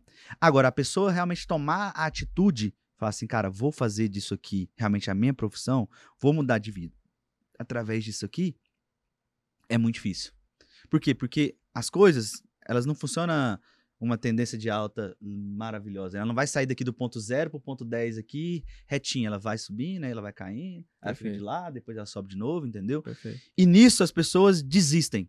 Nisso as pessoas desistem. A maioria das pessoas são medíocres, 90%, 95% da população é pobre, porque as pessoas, de fato, elas desi... Ah, Diego, mas não tem oportunidade. Pode ser que antes, talvez, do, da, da explosão da internet não tivesse, mas hoje todo mundo tem internet. Todo mundo tem acesso às informações. Agora, o que que você vai fazer com essa informação é diferente. Você vai ficar no TikTok uma hora, duas horas, três horas por dia, você vai ficar na Netflix duas, três horas por dia, ou você vai pegar aqui um, um mentor, você vai pegar aqui um curso. Ah, mas eu vou ter vendedor de curso. Não, foda-se, você vai pagar mil reais, dois mil reais que seja, três mil reais seja num curso decente, pra você ter acesso a um mentor bom, entendeu? Cara, te gera muito mais resultado que talvez uma faculdade de cinco anos. Perfeito. Se eu tivesse que trocar meus cinco anos de engenharia por dois ou três cursos de três mil reais, lá atrás, se eu soubesse que tivesse isso, pô, eu tinha feito, entendeu? Perfeito. Só que as pessoas não têm coragem de agir. O agir é mais difícil, entendeu? E eu li um livro do Flávio Augusto que me, me começou aquele. é, Não sei, também pode achar que é clichê, mas é o pensar fora da caixa. Uhum. Cara, pensa fora da caixa, entendeu? E isso foi muito importante pra mim. Foi um, um, um, um dos, né? Que é o Geração de Valor. Sim. Um segundo livro, já partindo para um parte, uma parte mais técnica, que mudou o meu operacional, que fez eu parar de perder mais do que ganhar, era o Axioma de Zurich. Tá. Tem um dos, um dos, não é dos mandamentos, né? É um dos axiomas grande ou pequeno. Agora eu não vou lembrar qual que é, acho que tem muito tempo que eu li. Mas ele falava justamente assim, cara, você tem que aprender a desapegar das suas posições. As posição perdedora, você tem que desapegar dela. Entendeu? As suas posições vencedoras, você pode até carregar ela, mas você tem que colocar dinheiro no bolso. Posição perdedora você desapega, posição vencedora você carrega. Ponto. Entendeu? Antes a gente fazia, eu fazia totalmente contrário. A posição perdedora é a que mais eu segurava. dela. Eu era apaixonado, eu falava, tô perdendo, mas vai voltar, eu tô perdendo, mas vai voltar. É, martingale, né? Não, perdi que com, com 10, eu vou pôr 20, eu vou recuperar. Não, eu perdi, vou pôr 50, eu vou pôr 100, eu vou pôr 1000, vou recuperar. Vou segurar uma posição que tá 10, 20, 30, 40% negativa. Cara, eu aprendi a desapegar disso. Eu comprei uma criptomoeda, ela pode cair, sei lá, 20, 30%. Eu falo, irmão, se não faz mais funda, não faz mais sentido, Tchau. tchau. Eu vou entrar no trade, irmão, eu vou entrar pra ganhar 10 ou eu vou perder 10 e acabou. Posição perdedora, você não precisa de recuperar o dinheiro dela na mesma posição, na mesma ação, na mesma Recupera em criptomoeda. outra, é. Você parte pra outra. Ah, outra ação, outra criptomoeda, ou um outro trade. Cara, ponto. Ou então você vai ver o seu dinheiro desvalorizar, desvalorizar, desvalorizar, desvalorizar. Imagina quem comprou, sei lá, ah, Magazine Luiza no topo. Então, não sei o que, tá caindo, tá caindo, tá caindo, desapegou. Irmão, chega um monte, você tem que desapegar. Já era. Entendeu? É, sim. Ah, você tem, tem um monte de criptomoeda, sei lá, Terra Luna. Imagina quem tá comprando, ah, mas tá caindo, tá caindo. Irmão, desapega disso, deixa isso embora. Sim. Entendeu? E vários ativos vai acontecer isso. Eu tenho certeza absoluta que vai acontecer com mais ativos, com mais criptomoedas, só que você tem que aprender a desapegar. E foi uma lição que eu aprendi no livro Axiomas de Zurich. Tá. Os investidores de longo prazo não gostam muito desse livro, né? Ah, mas, mas- Mas assim, É. perfil e perfis, Sim, né? Então, tanto faz. Terceiro livro é, eu acho que o brasileiro médio precisa. É sobre educação financeira E eu acho que todos têm que ler ele. É um livro muito simples, é muito fácil de você entender as lições que tem ali, que é O Homem Mais Rico da Babilônia. Boa. Que é para os brasileiros não perder dinheiro em joguinho do tigre, foguetim, opção binária, pirâmide, é, golpe do Pix do Urubu. Se você ler esse livro, acho que 99% dos golpes você pode ser eliminado da sua vida se você ler esse livro, entendeu? Lá fala exatamente assim: não coloque o seu dinheiro na mão das pessoas que você não conhece. Gerencie o seu próprio dinheiro, entendeu? Perfeito. Não dê o seu dinheiro para as pessoas. Eles falam até, tem uma lição, né? Que o pessoal pegava o dinheiro da- de outras pessoas lá da vila, ia lá comprar ah, joias e bijuterias, outros lugares, e trazia. E num dia um cara deu um prejuízo em todo mundo e tudo mais, e que isso é corriqueiro, vai acontecer. E no, no Brasil é isso, cara. Acho que são esses três, geração de valor, Axiomas de Zurich e o Homem Mais Rico da Babilônia. Acho que Boa. é uma- um trio bom. Ô, Diego, quem não te conhece, te acha onde? Qual que é o seu, seu contato? Onde, Cara, onde meu te acha? Instagram, YouTube? O meu Instagram, arroba Diego Bruno RF. Então, lá tem, tem bastante conteúdo lá, inclusive. Tem o canal também no YouTube. Ah, mas se você me procurar lá no Diego Bruno RF, já tem todos os meus links por lá. Fica mais fácil da galera me, Boa. me encontrar, beleza? Boa. Cara, muito provavelmente a gente vai, deve fazer uma parte 2 eventualmente aí. Na verdade, se o Diego aceitar, a gente faz uma parte 2, porque esse sistema de cripto, primeiro, tem pouca gente que sabe. É. Segundo, tem muita coisa pra gente tratar. E terceiro, nós estamos com um problema técnico aqui, né? Ainda bem que não estamos ao vivo, senão vocês vão quebrar essa câmera aqui, que eu tô muito nervoso, brabo, né? Ó, Se você ficou até o final do episódio, primeiro, deixa o like. Segundo, se inscreve no canal se não se inscreveu ainda. Terceiro, conta pra mim o que, que você achou do Diego.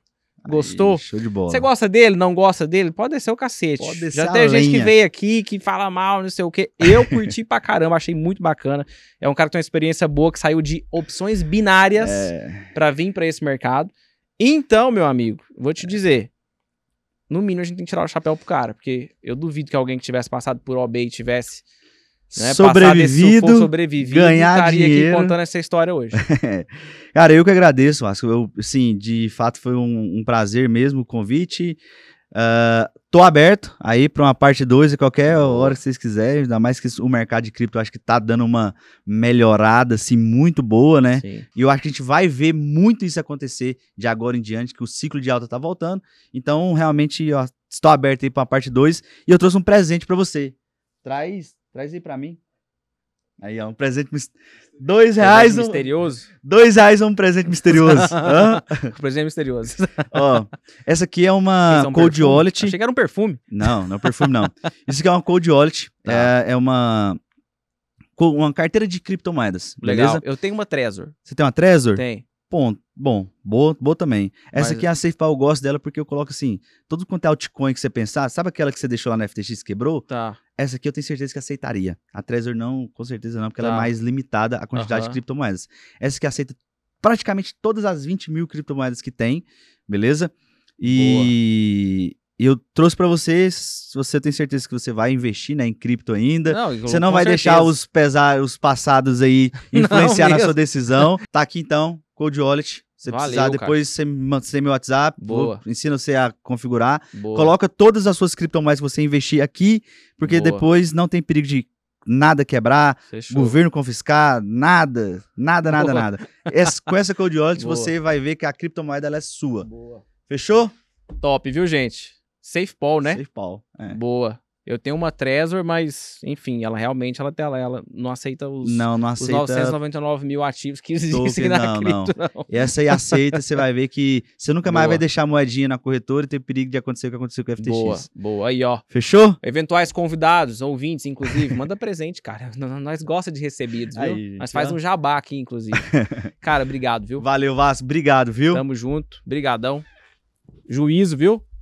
Que isso. Vê, vê se, vê se, mais tem é juízo. vê se, vê se controla lá os caras da, da, da, da- da- das cripto lá, porque a galera anda, galera- anda, anda feroz, né? A galera de cripto e mexe, ela dá um. aparece um ou outro desa- desajeitado por aí.